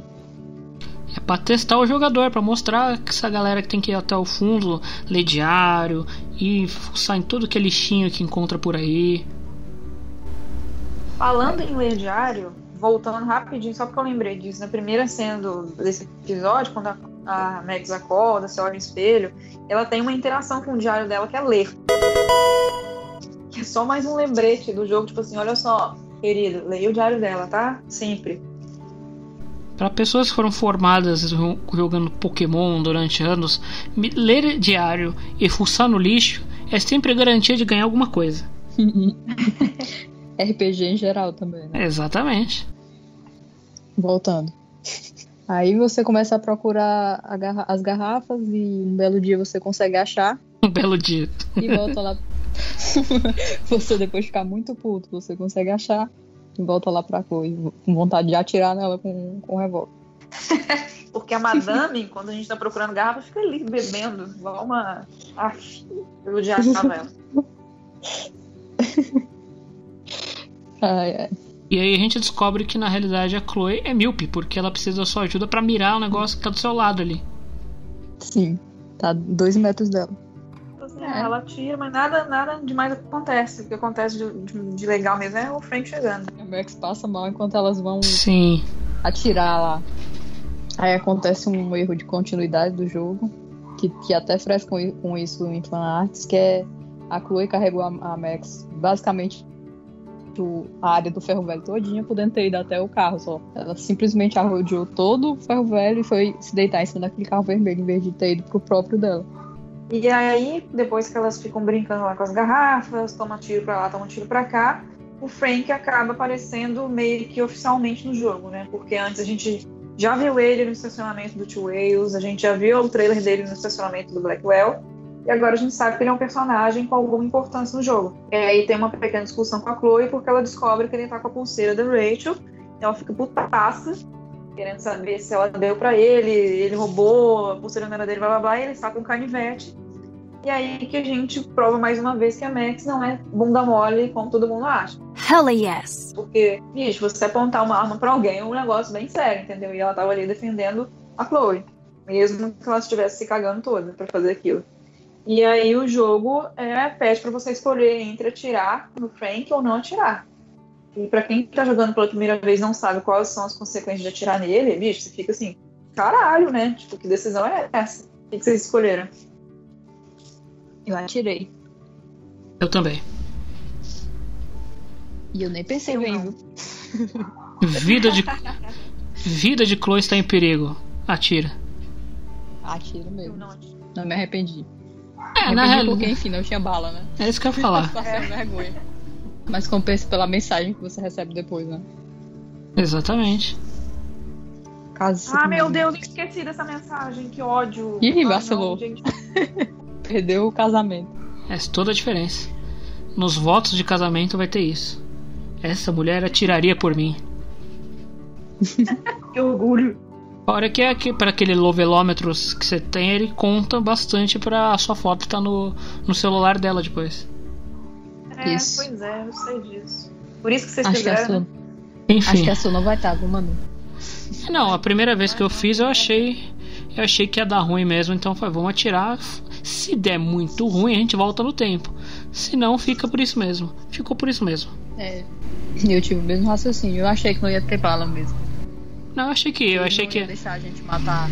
Eles não iam deixar a gente matar a pessoa ali de boas. E nos dados globais a gente tem aqui é bem disputada essa daqui. Você tentou tirar no Frank 52% contra 48% do que não tentou. Isso aqui ficou bem em cima, o pessoal ficou bem dividido sobre o que fazer. Agora, uma das cenas mais lindas foi tão despretensiosamente feita, eu aposto, mas que ficou, tipo, icônica do casal. Gente, essa cena é... do jogo e o relacionamento delas. Essa cena é tão icônica que ela aparece como easter egg em outro jogo. Que eu não ia contar qual era, porque eu esperava que você jogasse um dia. é Qual aquele jogo? Unravel. Unravel. Ah, não sei não. A do novelo de É lã? aquele do. Isso, esse mesmo. Tem uma, Mas foi um determinado. Não tem como não ser, porque é muito óbvio. Ah, é? Que tem uma cena igual do trilho. É porque assim, o jogo ele se divide em várias é, polaroids que você vai é, revivendo, que são histórias de uma, de uma senhorinha lá que, que, que usa aquele novelo de lã pra, pra costurar. Aí uma dessas histórias é justamente essa amiga. Eu estou fazendo aspas, ninguém tá vendo. Duh. que ela tem que eles não eles a história em si ela não tem ela não tem áudio não tem descrição não tem nada. São só várias fotos passando em sequência e, e mostrando assim contando a história por cima. Aí tem tipo coraçãozinho na árvore com as iniciais tem andando no trilho tem várias coisas entendeu? Aí não tem como não ser porque é muito É, realmente. pois é. Enfim fecho parênteses. Mas realmente essa é a cena mais bonita do episódio pra mim pelo menos. Eu também acho. Mas aí o que acontece? A Chloe decide sentar bem no meio daquele aparelho que muda as vias. Tanto lugar para sentar e decide sentar bem ali. É claro que ia dar algum tipo de problema. Não, mas é- essa Ela cena. fala, nossa, os lugares relaxantes, né? É, Adoro, adoro deitar nos trilhos. e tipo, tinha muito espaço. Tinha. É, bem burra. Tinha muito espaço ali pra ela sentar em qualquer lugar. Ela queria sentar ali. E aí a Max tem um blackout. E quando ela volta, o que acontece? A infeliz Coco é presa na porcaria do, do aparelho de mudança de via do, do trem. Era óbvio que isso ia acontecer. e ela nem pensa em tirar a bota né também É, não, não dá pra tirar a bota, não dá pra tirar o pé, fica daquele jeito ali. E aí é, eu acho que essa é uma coisa inteligente do jogo. Que ele eu falei que esse, esse é o episódio que começa a trabalhar a trilha de uma maneira inteligentíssima. A música que volta depois do blackout da Max é uma música de desespero. A música tá lá no, no talo pra você agoniada. É, aí você tem a Ashley Bunch atuando magistralmente, fazendo uma Chloe desesperada. E o que acontece com você? Você fica em desespero também. Você tem poder de voltar no tempo, mas você continua- você tá desesperado o tempo inteiro. Você tem que tirar a Chloe dali de qualquer jeito. E o, essa é uma parte legal também do jogo. Porque ele, ele tem várias maneiras de você tirar a Chloe dali. E você tá contra o tempo. Você não- tenta de um jeito, não dá, tenta do outro, não dá, volta no tempo, volta de novo. É uma loucura. Quando eu joguei pela primeira vez, essa cena, gente, me deixou num desespero, vocês não têm noção. Tipo assim, eu queria tacar o notebook pra alguém passar pra mim nessa fase. dessa cena, porque eu tava muito desesperada, mesmo sabendo que tinha como voltar no tempo. E eu, engraçado, que eu não sei quais são as outras maneiras de tirar a Chloe dali, mas eu, pelo menos, é, eu fui, entrei na casinha lá com o pé de cabra, peguei um alicate, desci, abri o painel lá dos fios lá e, cortei. Poder, né, poder o trem desviar a rota dele. Mas quais são as outras maneiras eu não sei. Eu sei que tem um carretel gigante lá em cima, mas eu não sei como fazer, porque quando ela tenta empurrar, fala que tem alguma coisa impedindo. Aí eu não sei se tem como empurrar. Tem. Foi do jeito que eu tirei hoje, eu nunca tinha tirado de outra forma. Eu já tinha tentado uma coisa que foi só mesmo pra frescar, porque eu sabia que não ia dar certo, que era cortar o pé dela com machado. Aí o Max comenta, Max, você não tá no filme de zumbi. aí, aí, óbvio, né? Não vai conseguir cortar. Mas nesse, nesse negócio aí, que eu esqueci, acabei de esquecer o nome. Carretel. Isso, pronto, esse carretel gigante, você só tem que pegar o, o pé de cabra, tirar o calço dele e, e empurrar. Aí ele quebra lá o troço, aí você vai lá e tira a Chloe. É bem tranquilo, é até mais fácil que o dos, dos fios. Foi exatamente isso que eu fiz hoje. Hoje, no- no- na primeira vez que eu joguei, provavelmente tenha sido desse do alicate, tudo que eu acho que é que a maioria deve fazer, né? Mas hoje eu fui, ah, vamos tentar. Eu já supunha que dava pra fazer isso, Aí você faz, é, tipo, eu acho que o que menos gasta tempo, né? Porque você nem entra na casinha. Você só pega o pé de cabra, tira o negócio e show. É, mas eu imagino que deve ter algum com machado. Alguma coisa É assim. verdade, ele não deve ser. Ele não deve ser só de easter egg pra brincar de zumbi. Uhum. Aliás, aí comenta aí, galera, o que, que vocês fizeram? Vocês fizeram a mesma coisa que a gente? Fizeram uma coisa que ninguém nunca fez? consegui salvar a Chloe, que eu passei por todo o desespero e tal. E aí que elas se abraçam e tem aquele diálogo maravilhoso de tipo, ah, os poderes não vão durar para sempre, mas nós vamos para sempre, sim. É, eu acho que foi aí que eu comecei a, a ter consciência de que eu estava gostando da Chloe. Porque não é possível, um personagem que eu estava odiando até alguns momentos atrás. Eu fiquei doida para salvar e fiquei toda derretida. cena, gente. Então acho que foi um momento divisor de águas para esse fio do meu coração. Começou os fios ali. Oh, Aí, aí bota obstacles aí. Sobe obstacles. Sobe som, DJ. Migratory animals living under changing weather. Someday we will foresee obstacles through the blizzard, through the blizzard.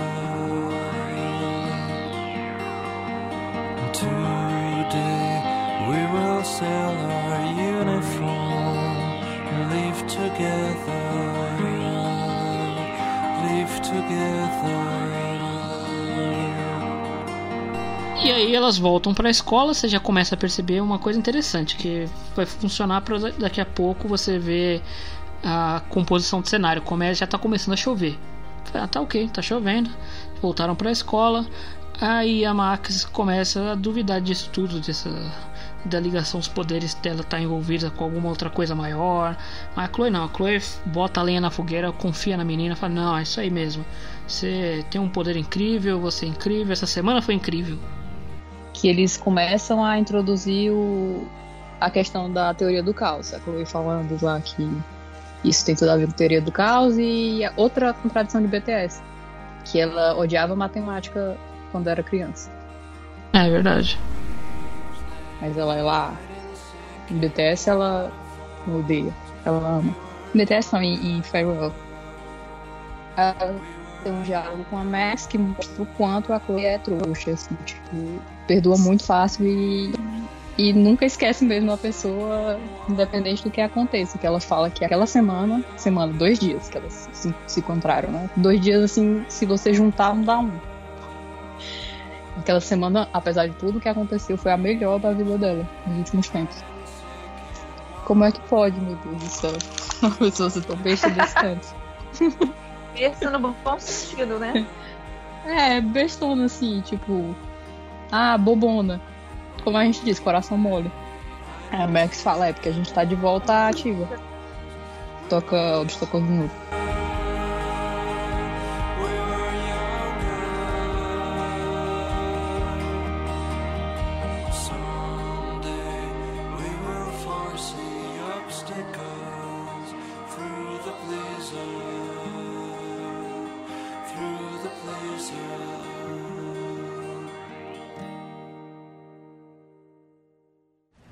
Be such a shitty week and yet one of the best of my life? Because we're back in action again.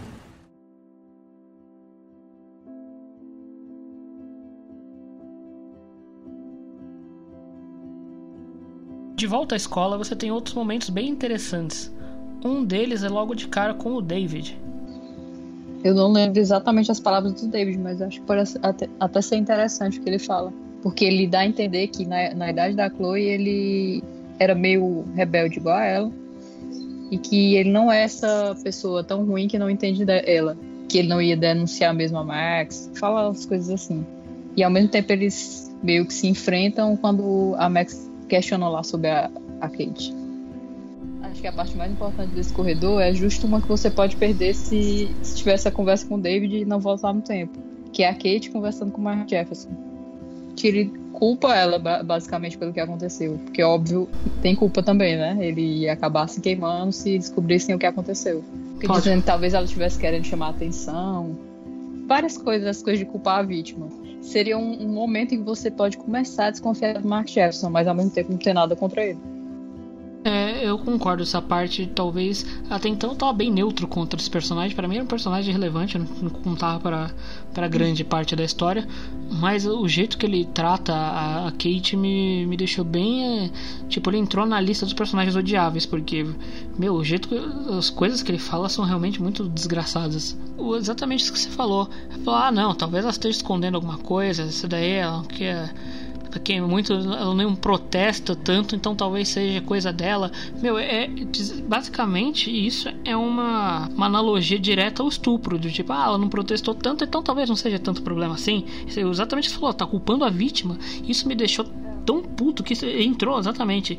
Você não tem motivo para desconfiar dele, mas mesmo que ele não tiver relacionado, pelo menos, na minha cabeça, né? mesmo que ele não estiver relacionado naquele momento ao monte principal da história, ele entrou na lista de personagens, na lista negra de personagens odiáveis, só por conta disso. Uhum. E aí você ainda tem, se você. Se a, a, Kate vai embora e você pode até seguir, mas você não pode seguir ela. Você não pode sair do, do ambiente, né? Você, depois você conversa com o Mark Jefferson, você ouve todas essas babobrinhas malucas dele, você ainda. Ele para pra atender o telefone e você pode tentar entender que ele tá, o que ele tá falando no telefone, né? Só que você não tem uma resposta muito clara, você não sabe exatamente. E o Warren, gente? Eu deliberadamente ignorei. ah, você não Deus. entrou na sala dele? Eu não entrei, eu já, já deixo aqui assumido. Lá tem umas coisas interessantes, viu? É, mas. Tem o nomezinho dele com a Alice dentro do coração. Isso aí eu não vi, não. Pois tem. É, tem Warren Alice 2013. Dentro do coraçãozinho. Gente. Pra ver como o Warren é crescido. É, crescido. Tanto que no, na hora do suicídio ele tá lá agarradinho com ela. Não é mesmo, hein? Tá aí. O Warren não é aquele santinho que todo mundo pensa. É nessas coisas que você descobre. E vocês que jogaram, o que mais acontece dentro dessa sala de aula? Tem a Brooke mais uma vez sendo agressiva e bruta e desagradável. Você vai, você comete o erro de ir lá perguntar para ela o que botar na, na solução do Warren, ela não, não vou ajudar. Se ele quiser vir me perguntar. a menina é muito, meu Deus, como eu odeio essa menina, enfim. Já ficou claro. Aí a, a Max é... vai lá falar com a professora, eles falam de novo sobre as câmeras, sobre a vigilância e tudo aquilo, e ela pode ou não ajudar o Warren, né? Dessa vez eu não ajudei. Porque eu queria rir, mas enfim. Na verdade, eu esqueci completamente que tinha como sacanear ele. Eu achei que as opções eram dar a resposta certa através da Miss Grant ou ir embora. Mas aí quando eu pergunto pra ela, ah, professora, me responde um negocinho aqui, e você volta no tempo para falar com o Warren, aparece lá muito potássio. Na resposta eu não lembrava disso. Falei, não acredito eu que também como não. zoar esse menino. É claro que eu vou zoar. Aí eu fui lá Também não e lembrava ele disso. explodiu a cara. Tadinho. E aí que você termina todo esse meio tempo aí enrolando antes de começar a aula, você finalmente vai para a aula de fotografia e ela vai começar. Ela vai começar mesmo ou acontece alguma coisa antes? Não, antes você pode ficar interagindo com os outros alunos até Uhum. sentar na sua cadeira. E quem está sentado na sua cadeira? Seus BFFs. Vitória e Nito. Nada de muito relevante, na verdade. Porque começa a aula e aí logo a aula é interrompida pelo Trevor? Não lembro. Não, Alguém. é pelo Zachary. Zack, eu acho. É. Ah, é verdade. Nossa, o bom dessa, desse, desse começo da aula é que o Mark Jefferson dá uma aula. Uma aula ou não, como é que eu posso dizer? Fala o contrário do que ele falou pra Kate e pros alunos. Tipo, ele é o, o exemplo de, de altruísmo, dando dicas pros alunos pra não fazer aquele tipo de coisa que é errado e tal. Mas enquanto ele fala com a Kate, ele fala justo o contrário. Que Aí maravilha. aparece o Zack. Aí o Zack chega atrapalhando a aula, você percebe que ninguém tem respeito por nada ali, porque não só o cara chega no meio da aula do, do outro professor, como ele fala que tá rolando uma parada lá no dormitório feminino, e todo mundo decide sair da aula, tipo, foda-se, né? Vamos, vamos ver o que tá rolando. E aí a gente chega nos dormitórios, que provavelmente é a cena, talvez do jogo, não sei, pra vocês, é para mim é uma das cenas mais pesadas que o jogo tem. Com certeza. Com certeza. Some crazy shit is going down in the girls' dorm. Zachary, do not come into my class like that ever again. Listen, everybody remain seated. Dismissed.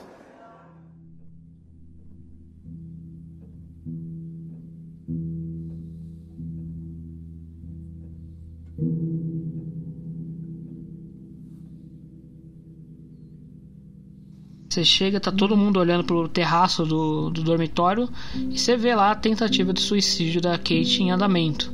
E o, o pior é que acontece de fato. Você vê, acho que não sei se vocês, mas é automático. Você, o seu dedo já vai direto no, no caso aqui no botão direito do mouse para dar o rewind. Você já vai aut- automático. Você quer fazer isso de qualquer jeito. E todo mundo levou um susto também. Sim, você E são várias vezes. E são várias vezes até você conseguir de fato é, fazer parar. Desesperador aquilo. Do mesmo jeito que a, a Max tá nesse negócio, você também tá, você tá voltando no tempo, chega uma hora que eu fiz uma comparação aqui nas minhas anotações. Você meio que tá carregando a mana, o, o MP, e você usa todo o seu especial num, num- poder diferente, que é travar o tempo. Você tá usando todo o seu poder ali. E é, você vê o, sofrimento da Max, não só fisicamente, porque você sabe que voltar no tempo destrói ela, como psicologicamente, ela tá agoniada pela situação, assim como você, jogador, tá agoniado. Música, que a gente tá falando da importância da música, a música nesse momento ela tá no- provavelmente no tom mais fúnebre que ela tem. E aí é você, você subir no telhado para salvar a Kate. E aí o que acontece no telhado? Você fica sem o seu poder, vamos dizer que se é o especial você gastou tudo, você tá zerado de mana.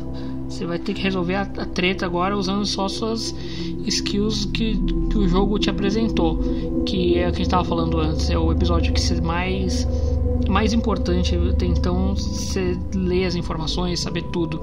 Que agora é o momento crucial de você testar se você realmente tá apto a salvar ela, se você prestou atenção nas coisas que são importantes para ela. E também é o julgamento, né? Que ela vai jogar na cara todos os erros que você possa ter cometido para com ela nesses dois episódios. Tipo, uma certa pessoa aí que não atendeu o telefone. Foi jogado na minha cara. E o mais interessante é que quando você mente é ainda pior. Porque ela, ela sabe que você tá mentindo quando você dá uma desculpinha esfarrapada. E você não pode errar. Se você errar duas vezes, ela, ela já se joga. Aí você tem que ir realmente com o coração aberto. Porque se não for, você se lasca todinho. Isso, Kate, né? isso não aconteceu comigo. Você não chega nem naquela outra parte. Que são dois grandes momentos, né? Que depende de, das decisões que você fez anteriormente. É, você tem aquele primeiro que ela meio que já tá confiando em você, mas aí é, você precisa saber coisas mais pessoais da vida dela, tipo passagens da Bíblia ou é, pessoas importantes da família dela. Se você erra as duas do começo, que são mais voltadas à sua o seu a sua abordagem para com ela, ela já pula ali, você não chega nessa segunda etapa? Eu acho que pula sim. Por exemplo, Caramba. Aqui eu, fiz, aqui eu disse pra ela não ir pra polícia, que vocês disseram pra ir. Se você disser alguma coisa assim, tipo a Max tentando tirar o corpo fora, ela já dá um passinho pra trás. Ela vai pular. É porque nessa no, no, no gameplay que importa, né? Já vamos direto ao assunto, depois a gente comenta mais a respeito. No gameplay que importa, é, eu consegui salvar ela, acho que vocês também, não é? Sim. Então, é, eu sei que muita gente que por mais que tenha, não, isso não chega a ser uma grande, uma curiosidade mórbida, chega só a ser uma curiosidade de gameplay mesmo, porque é, o jogo, eu acho que é essa o jogo ele vende a imagem, claro, que é um jogo de talvez dos que tenha decisões o que mais é, muda a gameplay. Esse jogo provavelmente ele muda muito a gameplay porque é um personagem, é um NPC próximo do personagem principal que morre. Tipo, muda muito a história, muda tudo que você vai pensar, as coisas que vão acontecer e é o que você não tem retorno. É a decisão que você não tem como voltar atrás. O save fica e fica pro resto dos três episódios. É muito, muito intenso, muito pesado isso. E muita gente aqui salva ela, depois faz um outro gameplay para ver se que realmente acontece para ter essa sensação de tipo, meu Deus, isso é muito pesado, isso é muito forte. E a sensação que você tem de é, ser responsável por aquilo, justamente por não dar pra você usar os seus poderes, é só o que você descobriu dela e o, o quanto você se importou com ela, aquilo ali eu acho que foi muito bem feito. Porque você realmente se sente responsável pelo que aconteceu. Se- acho que pra uma pessoa que não consegue salvar ela, assim, tipo, você pode planejar deixar ela morrer só pra ver o que acontece. Mas não é a mesma, a mesma coisa que você deixar ela morrer porque não conseguiu salvar. Uhum. Deve ser, assim, um peso muito maior. É, Ainda eu. que eu consegui. Ah, Eu, eu fiquei desesperada quando eu joguei, porque, como eu falei, na minha primeira gameplay foi um, um pouco mal explorado, sabe? Eu cometi umas manotas horríveis, eu quase deixei ela morrer. E você se sente, igual você falou, responsável. É, vou de novo lembrar aquela série que a gente já comentou no primeiro podcast, do 13 Reasons Why, que mostra que suas ações podem ter um impacto muito positivo ou muito negativo na vida de uma pessoa que está com depressão, que está querendo cometer suicídio.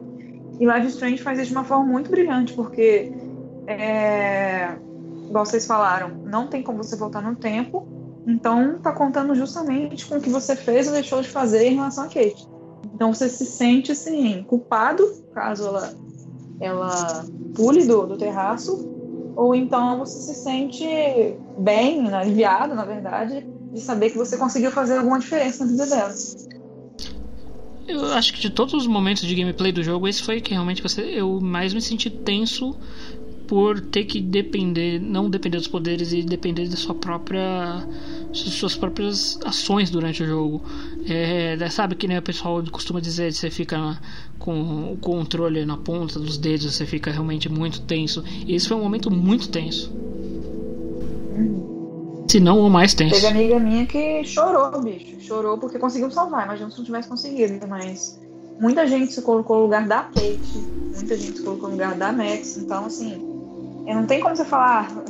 Eu, vi, eu já vi muita gente falando, ah, são, são pixels, são bonecos, porque vocês se importam tanto com os personagens. Bicho, o jogo ele simula emoções reais. Você interage com os, os personagens, você vê os personagens como eles, se eles fossem reais. E esse tipo de situação acontece na vida, gente. Uma pessoa que está deprimida, ela muitas vezes ela se fecha, como a Kate se fechou é, em alguns momentos do primeiro episódio do segundo, no momento em que ela sai da conversa com o Mr. Jefferson, que ela tá chorando, ela tá decidida a se matar. Se você for atrás dela, como eu fiz, ela fala, me deixa sozinha, me deixa sozinha, é, a gente as pessoas às vezes têm muita dificuldade de lidar com pessoas deprimidas porque não sabem o que fazer. Elas Uhum. esquecem que é uma doença, elas acham que ou é corpo mole, ou a pessoa tá, sei lá, com preguiça de, de sei lá, de de viver, não sei. Frescura. E, é, com frescura, sendo que a única coisa que as pessoas precisam fazer é: eu estou aqui do seu lado, quando você precisar, eu estou aqui para o que deve é. É isso que as pessoas precisam. Quem está deprimido pode estar se fechando, não quer conversar, beleza, respeita nesse momento. Mas mostre-se é, solícito. E é isso que a Max fez. É, provavelmente é, é a. A gente sempre frisou isso desde o primeiro episódio. A Max é a personagem mais humana de todos eles no sentido de se importar e dar valor às pessoas.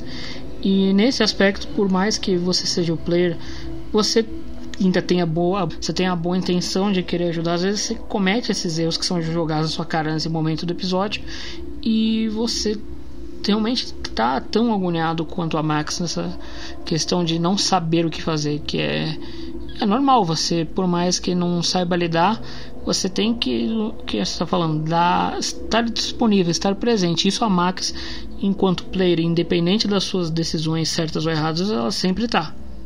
Tirando essa parte do telefone, de não atender o telefone, né? Mas você, que nem. É que eu tava comentando outro dia.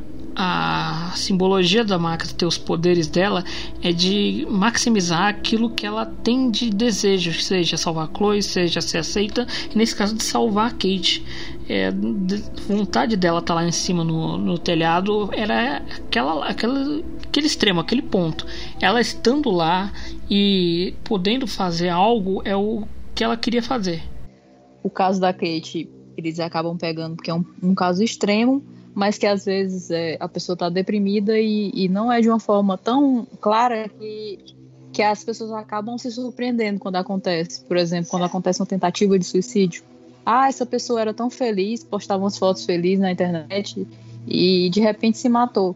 Gente, a pessoa não fica lá o tempo todo chorando e triste. Ela tem momentos de, de que ela tá assim, bem, mas, mas é uma doença. A doença acaba voltando e, e vai perseguir ela para a vida inteira, porque não é uma coisa curável.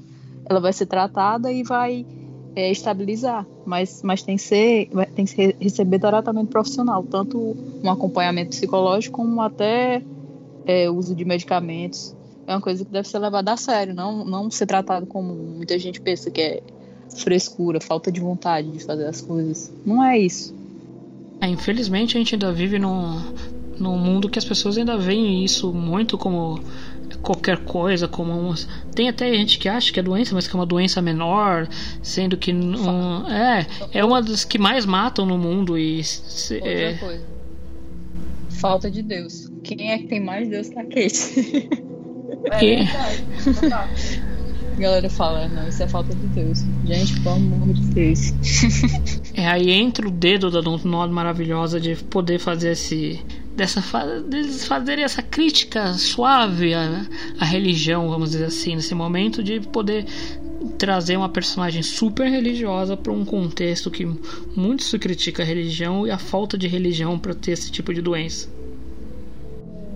Mostrar os dois lados, por exemplo, a, a religião, ao mesmo tempo que ela podia ter matado a Kate, por causa dos comentários, tanto da Uhum. mãe dela como da tia, ou de, um modo geral da comunidade religiosa, também acabou salvando, por causa da, da passagem lá da Bíblia, do João e também do pai da Kate, que, que falou também uma coisa lá super bonita pra ela, que não lembro aqui na hora, mas que é também um homem religioso.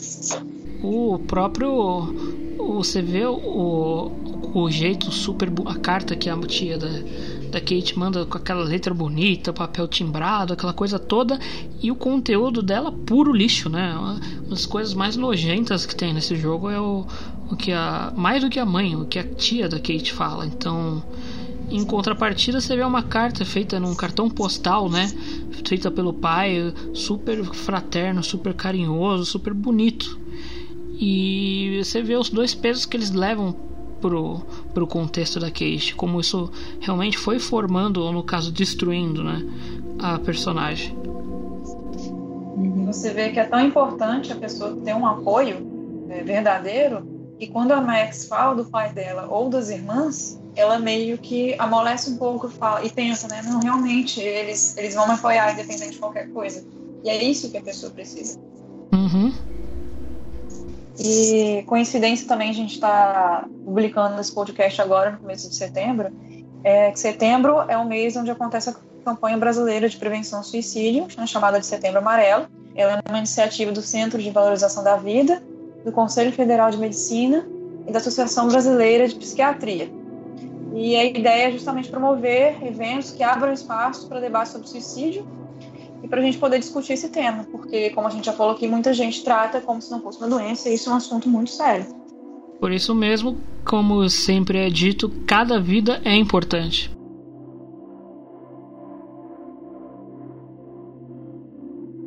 E por fim, acho que nós todos aqui conseguimos salvar a Kate, né? Mas nos números globais eu confesso que eu esperava mais. Só 62% das pessoas salvaram a Kate, 38 vacilaram, não conseguiram a- as respostas corretas, não se importaram durante o gameplay. Isso realmente é é o número, se for pensar no pro jogo, ok, mas no, no contexto geral é meio, meio chato. Mas aí é um retrato, né, das pessoas que não exploram Uhum. e acabam. É impressionante isso, porque muita gente que a gente vê nos grupos e tal, nas redes sociais, muita gente ficou chocada com informações que elas poderiam ter obtido se tivessem explorado um pouquinho melhor o jogo. É muita gente, sabe, que, que passa superficialmente por ele. Eu tô falando por mim mesma, eu fiz isso, sabe? Me arrependo muito.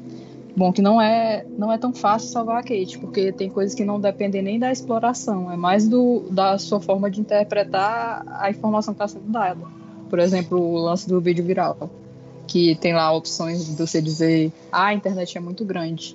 Todo mundo já esteve na internet um dia. E como é que você vai dizer isso? Você está simplesmente dizendo que é frescura o que ela está passando. Exato. Você não tem que dizer isso, não. Você tem que dizer, é, Kate é foda mesmo, mas a gente tem que prosseguir, tentar viver a vida. Aí é mais questão de feeling mesmo. É o famoso bom É, senso. foi a- Foi a terceira vez que eu joguei Life is Strange, é, sabendo mais ou menos o que, que eu deveria falar para poder a Kate não, não se atirar do terraço, e mesmo assim não é fácil, igual você falou. É, eu joguei esses dias, né? Eu joguei o jogo, joguei o episódio, e eu, eu não lembro em que parte foi, mas que eu dei uma vacilada, eu fiz alguma coisa errada que ela deu um passinho para trás. Tipo assim, é uns detalhes, bicho, que igual a hora eu falei, eu fiquei, por mais que você tenha explorado as coisas, se você der uma resposta insensível, você na hora nem acha que é insensível, mas já era. Está nos detalhes.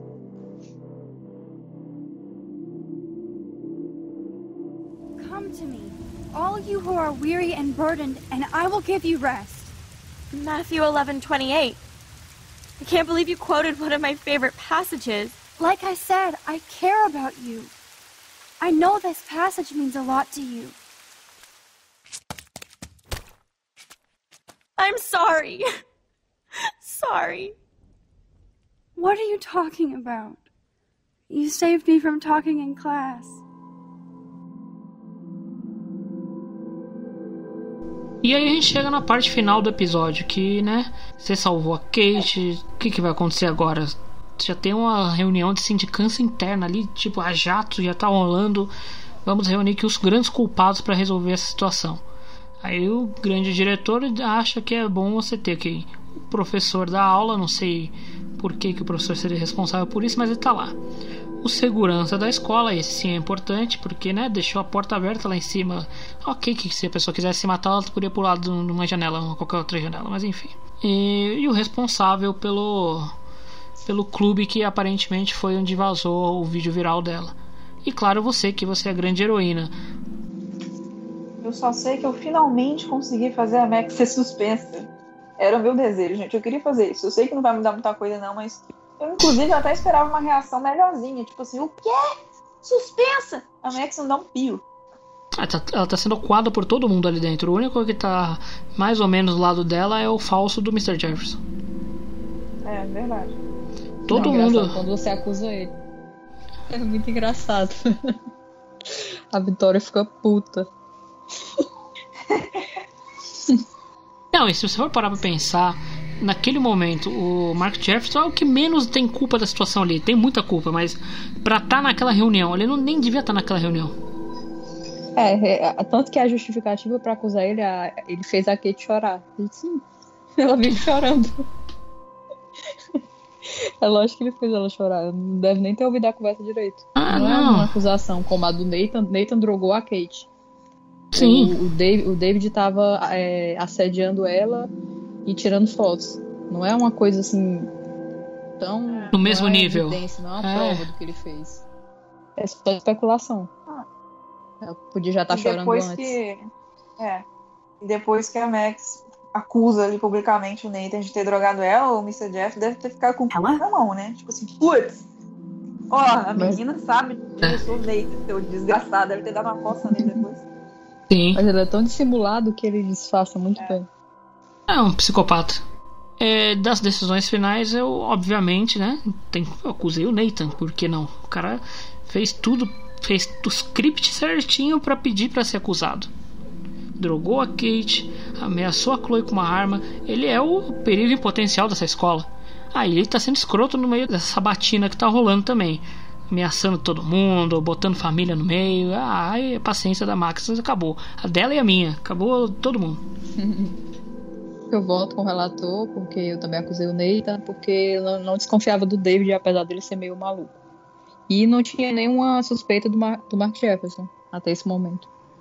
Na minha primeira gameplay, eu acho que eu acusei o Mr. Jefferson, não faço a menor ideia do porquê, porque ele não, nunca foi um suspeito pra mim. E, e dessa vez, né, minha terceira gameplay, eu acusei o Nathan porque eu queria ver a Max suspensa. E pra isso acontecer, basta você não denunciar o Nathan pro diretor Wells no primeiro episódio, falar que ele tava com a arma, não denunciar. É, eu, pelo menos, fiz isso levei a culpa pela maconha na casa da Chloe. E nesse episódio eu acusei o Nathan, porque eu fazendo isso, aí o David fica putinho e fala: Ah, mas essa aqui é uma traficantezinha. E aí o Elson, quê? E aí. Eu acho que a maconha era irrelevante. É irrelevante. O problema é que você cai em contradição. No primeiro episódio você diz pro Wells que não viu nada e agora diz que viu. O diretor meio que se sente traído que você enganou ele, aí ele te suspende. Salvar a menina do suicídio vai ser suspenso, porque denunciou quem, É ridículo, isso é ridículo. Essa quem cena causou. é, é a sensação de. Eu acho, eu acho que o Els é, fez isso também porque assim que a Max fala que o Nathan fez isso e aquilo, ele fala: Nossa senhora, mas eu vou falar com o meu advogado agora mesmo. Deve ter Não, lançado olhar fala- pro tipo assim: Ó, fique ligado aqui que minha família vai acabar com sua escola. É, Ele fala que ele vai processar todo mundo e que tá passando por um momento difícil. Porque a Kate cometeu suicídio. Logo quem, gente? É, é. Tá passando por um momento difícil. Ah, meu Deus, eu estou desestabilizado. Tenho, tenho que ir pra casa me recolher. É, Ele fala É. isso, ainda preciso falar com meus familiares. É. Nem Nojento. familiar tem, tem só o pai dele que não tá nem aí pra ele e a irmã que mora no outro país. Tá, então, é, nessa, pelo menos nessa run que a gente fez agora, nós três culpamos o Nathan, certo? Certo. Certo. Então fizemos a maioria, 72%. Agora eu, eu vou. É, 72 é. O jogo ele meio que te induz a isso, né? O Nathan fazendo escândalo ali, você não vai culpar ele? É, mas é claro que você vai. E aí tem os outros dois divididos. Qual que vocês acham que é o segundo colocado? Gostei. Não, é o Mr. Jefferson com 16%. Ó, O David fica em terceiro com 12, por mais detestável que ele esteja sendo nessa cena inteira. Eu jurava que ia ficar dividido entre o David e o, e o Nathan. é, tô surpresa. Eu também. Eu pensei que o Nathan ia ser um pouco acima, o, o David, assim, sei lá, uns 30%, e o, e o Mark Jefferson com 5%. É, né, você não tem motivo pra desconfiar do Jefferson aí. Só se é, tá contando a galera que jogou de novo ou que já sabia do, do plot twist, não sei. Ah, pode ser, Mas enfim. possivelmente. E aí a Max ganha uma passagem de, né, de suspensão pra casa. Ela pode ficar em casa fazendo nada. Nem tem casa em Arcade Bay.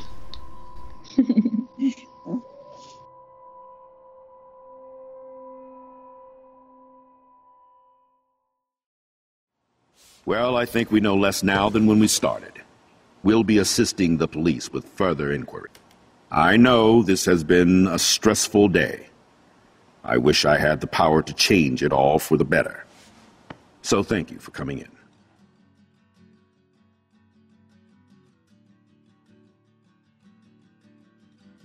E aí, finalmente, a gente chega ao final do episódio, que foi pesado, foi tenso esse episódio. E a gente tem aquela famosa montagem de cenas finais mostrando todos os personagens fazendo suas devidas coisas. Pensar o que acontece. Vitória chorando, Kate no hospital, Coi fumando. É, Max aparece? Não, não, né? Sem ser o, no Eclipse. Não. Não, né? É o Primeiro- Jefferson falando com o diretor, Frank na praia. É, eu gosto muito desse final porque mostra mais as personalidades de alguns personagens sem dizer nada. Eu gosto quando mostra a Joyce e o David conversando aparentemente sobre o que aconteceu na escola. E você vê que o cara tá arrasado, sabe? Ele tá tipo mal porque ele deixou a porta aberta, porque por culpa dele a menina podia ter morrido, né? Diretamente. E você vê a Joyce abraçando ele, ele nem consegue abraçá-la de volta. Tipo, ele fica com os braços pendendo assim, completamente arrasado. E mostra a Vitória chorando no quarto dela, também por causa, é, provavelmente por causa do, do suicídio, do quase suicídio da Kate. Você vê que ela tá arrependida do que ela fez. Nessa hora, o Nathan abre a porta do quarto para falar com ela. Eu adoro a carinha que ele faz, porque eu não, eu não sei decifrar muito bem a carinha que ele faz, mas é uma carinha meio tipo: é, que merda que aconteceu, é, foi culpa nossa também.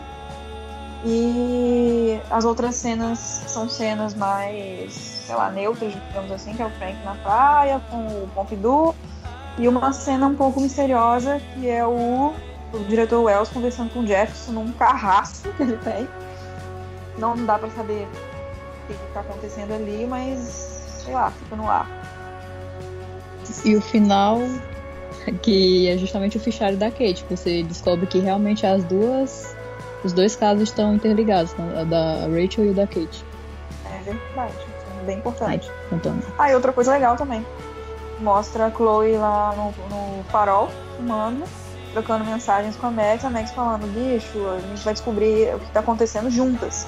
E a Chloe já se mostra arrependida, tipo assim, de, de ter feito aquele pitzinho lá no Two Wales sobre a Max atendeu no telefone, fala, pô, lamento muito o que aconteceu. Ah, ok.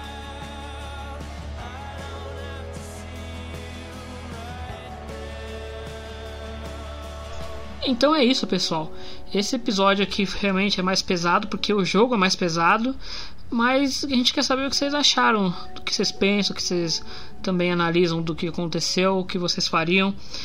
E já fica aqui o nosso, nosso planejamento para os próximos episódios. Próximo episódio vocês pediram tanto que vai ser a gente comentando o que a gente acha, o que a gente analisou do gameplay do Life Strange 2. Sim, aqueles 20 minutos que eles soltaram no YouTube. Já fica aqui o alerta de spoiler que vocês pediram, a gente vai fazer. Fica aqui um recadinho final, é, mais importante. Se você conhece alguém que está passando por é, alguma dificuldade, que está deprimido, que você está notando alguma mudança de comportamento, é, entra no site www.setembroamarelo.org.br, dá uma lida lá, tem depoimento, tem história da campanha, tem contato. Se você mesmo está passando por uma situação assim, não deixe de buscar ajuda. É muito importante ter gente que apoia nesse momento e se abra. Conversar é o primeiro passo. Acho importante também destacar aqui algumas informações importantes, como além do Setembro Amarelo, durante o ano inteiro, a CVV, Centro de Valorização da Vida, realiza campanhas de apoio emocional e prevenção do suicídio gratuitamente, 24 horas por dia, por chat, e-mail, telefone, o número 188. Ah, e se você é de São Paulo, fica a dica também. Na estação Santo Amaro, durante os dias 7, 14, 21 e 28 de setembro, a CVV, em parceria com a Via Mobilidade, vai realizar ações de prevenção ao suicídio e terão voluntários para atender quem quiser com total sigilo e apoio necessário.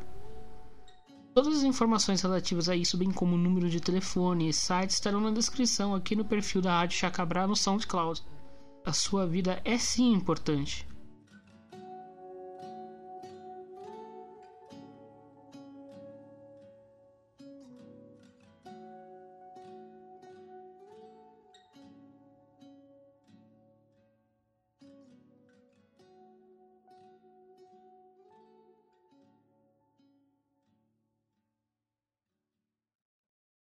Esse podcast foi uma produção Rádio Chacabra.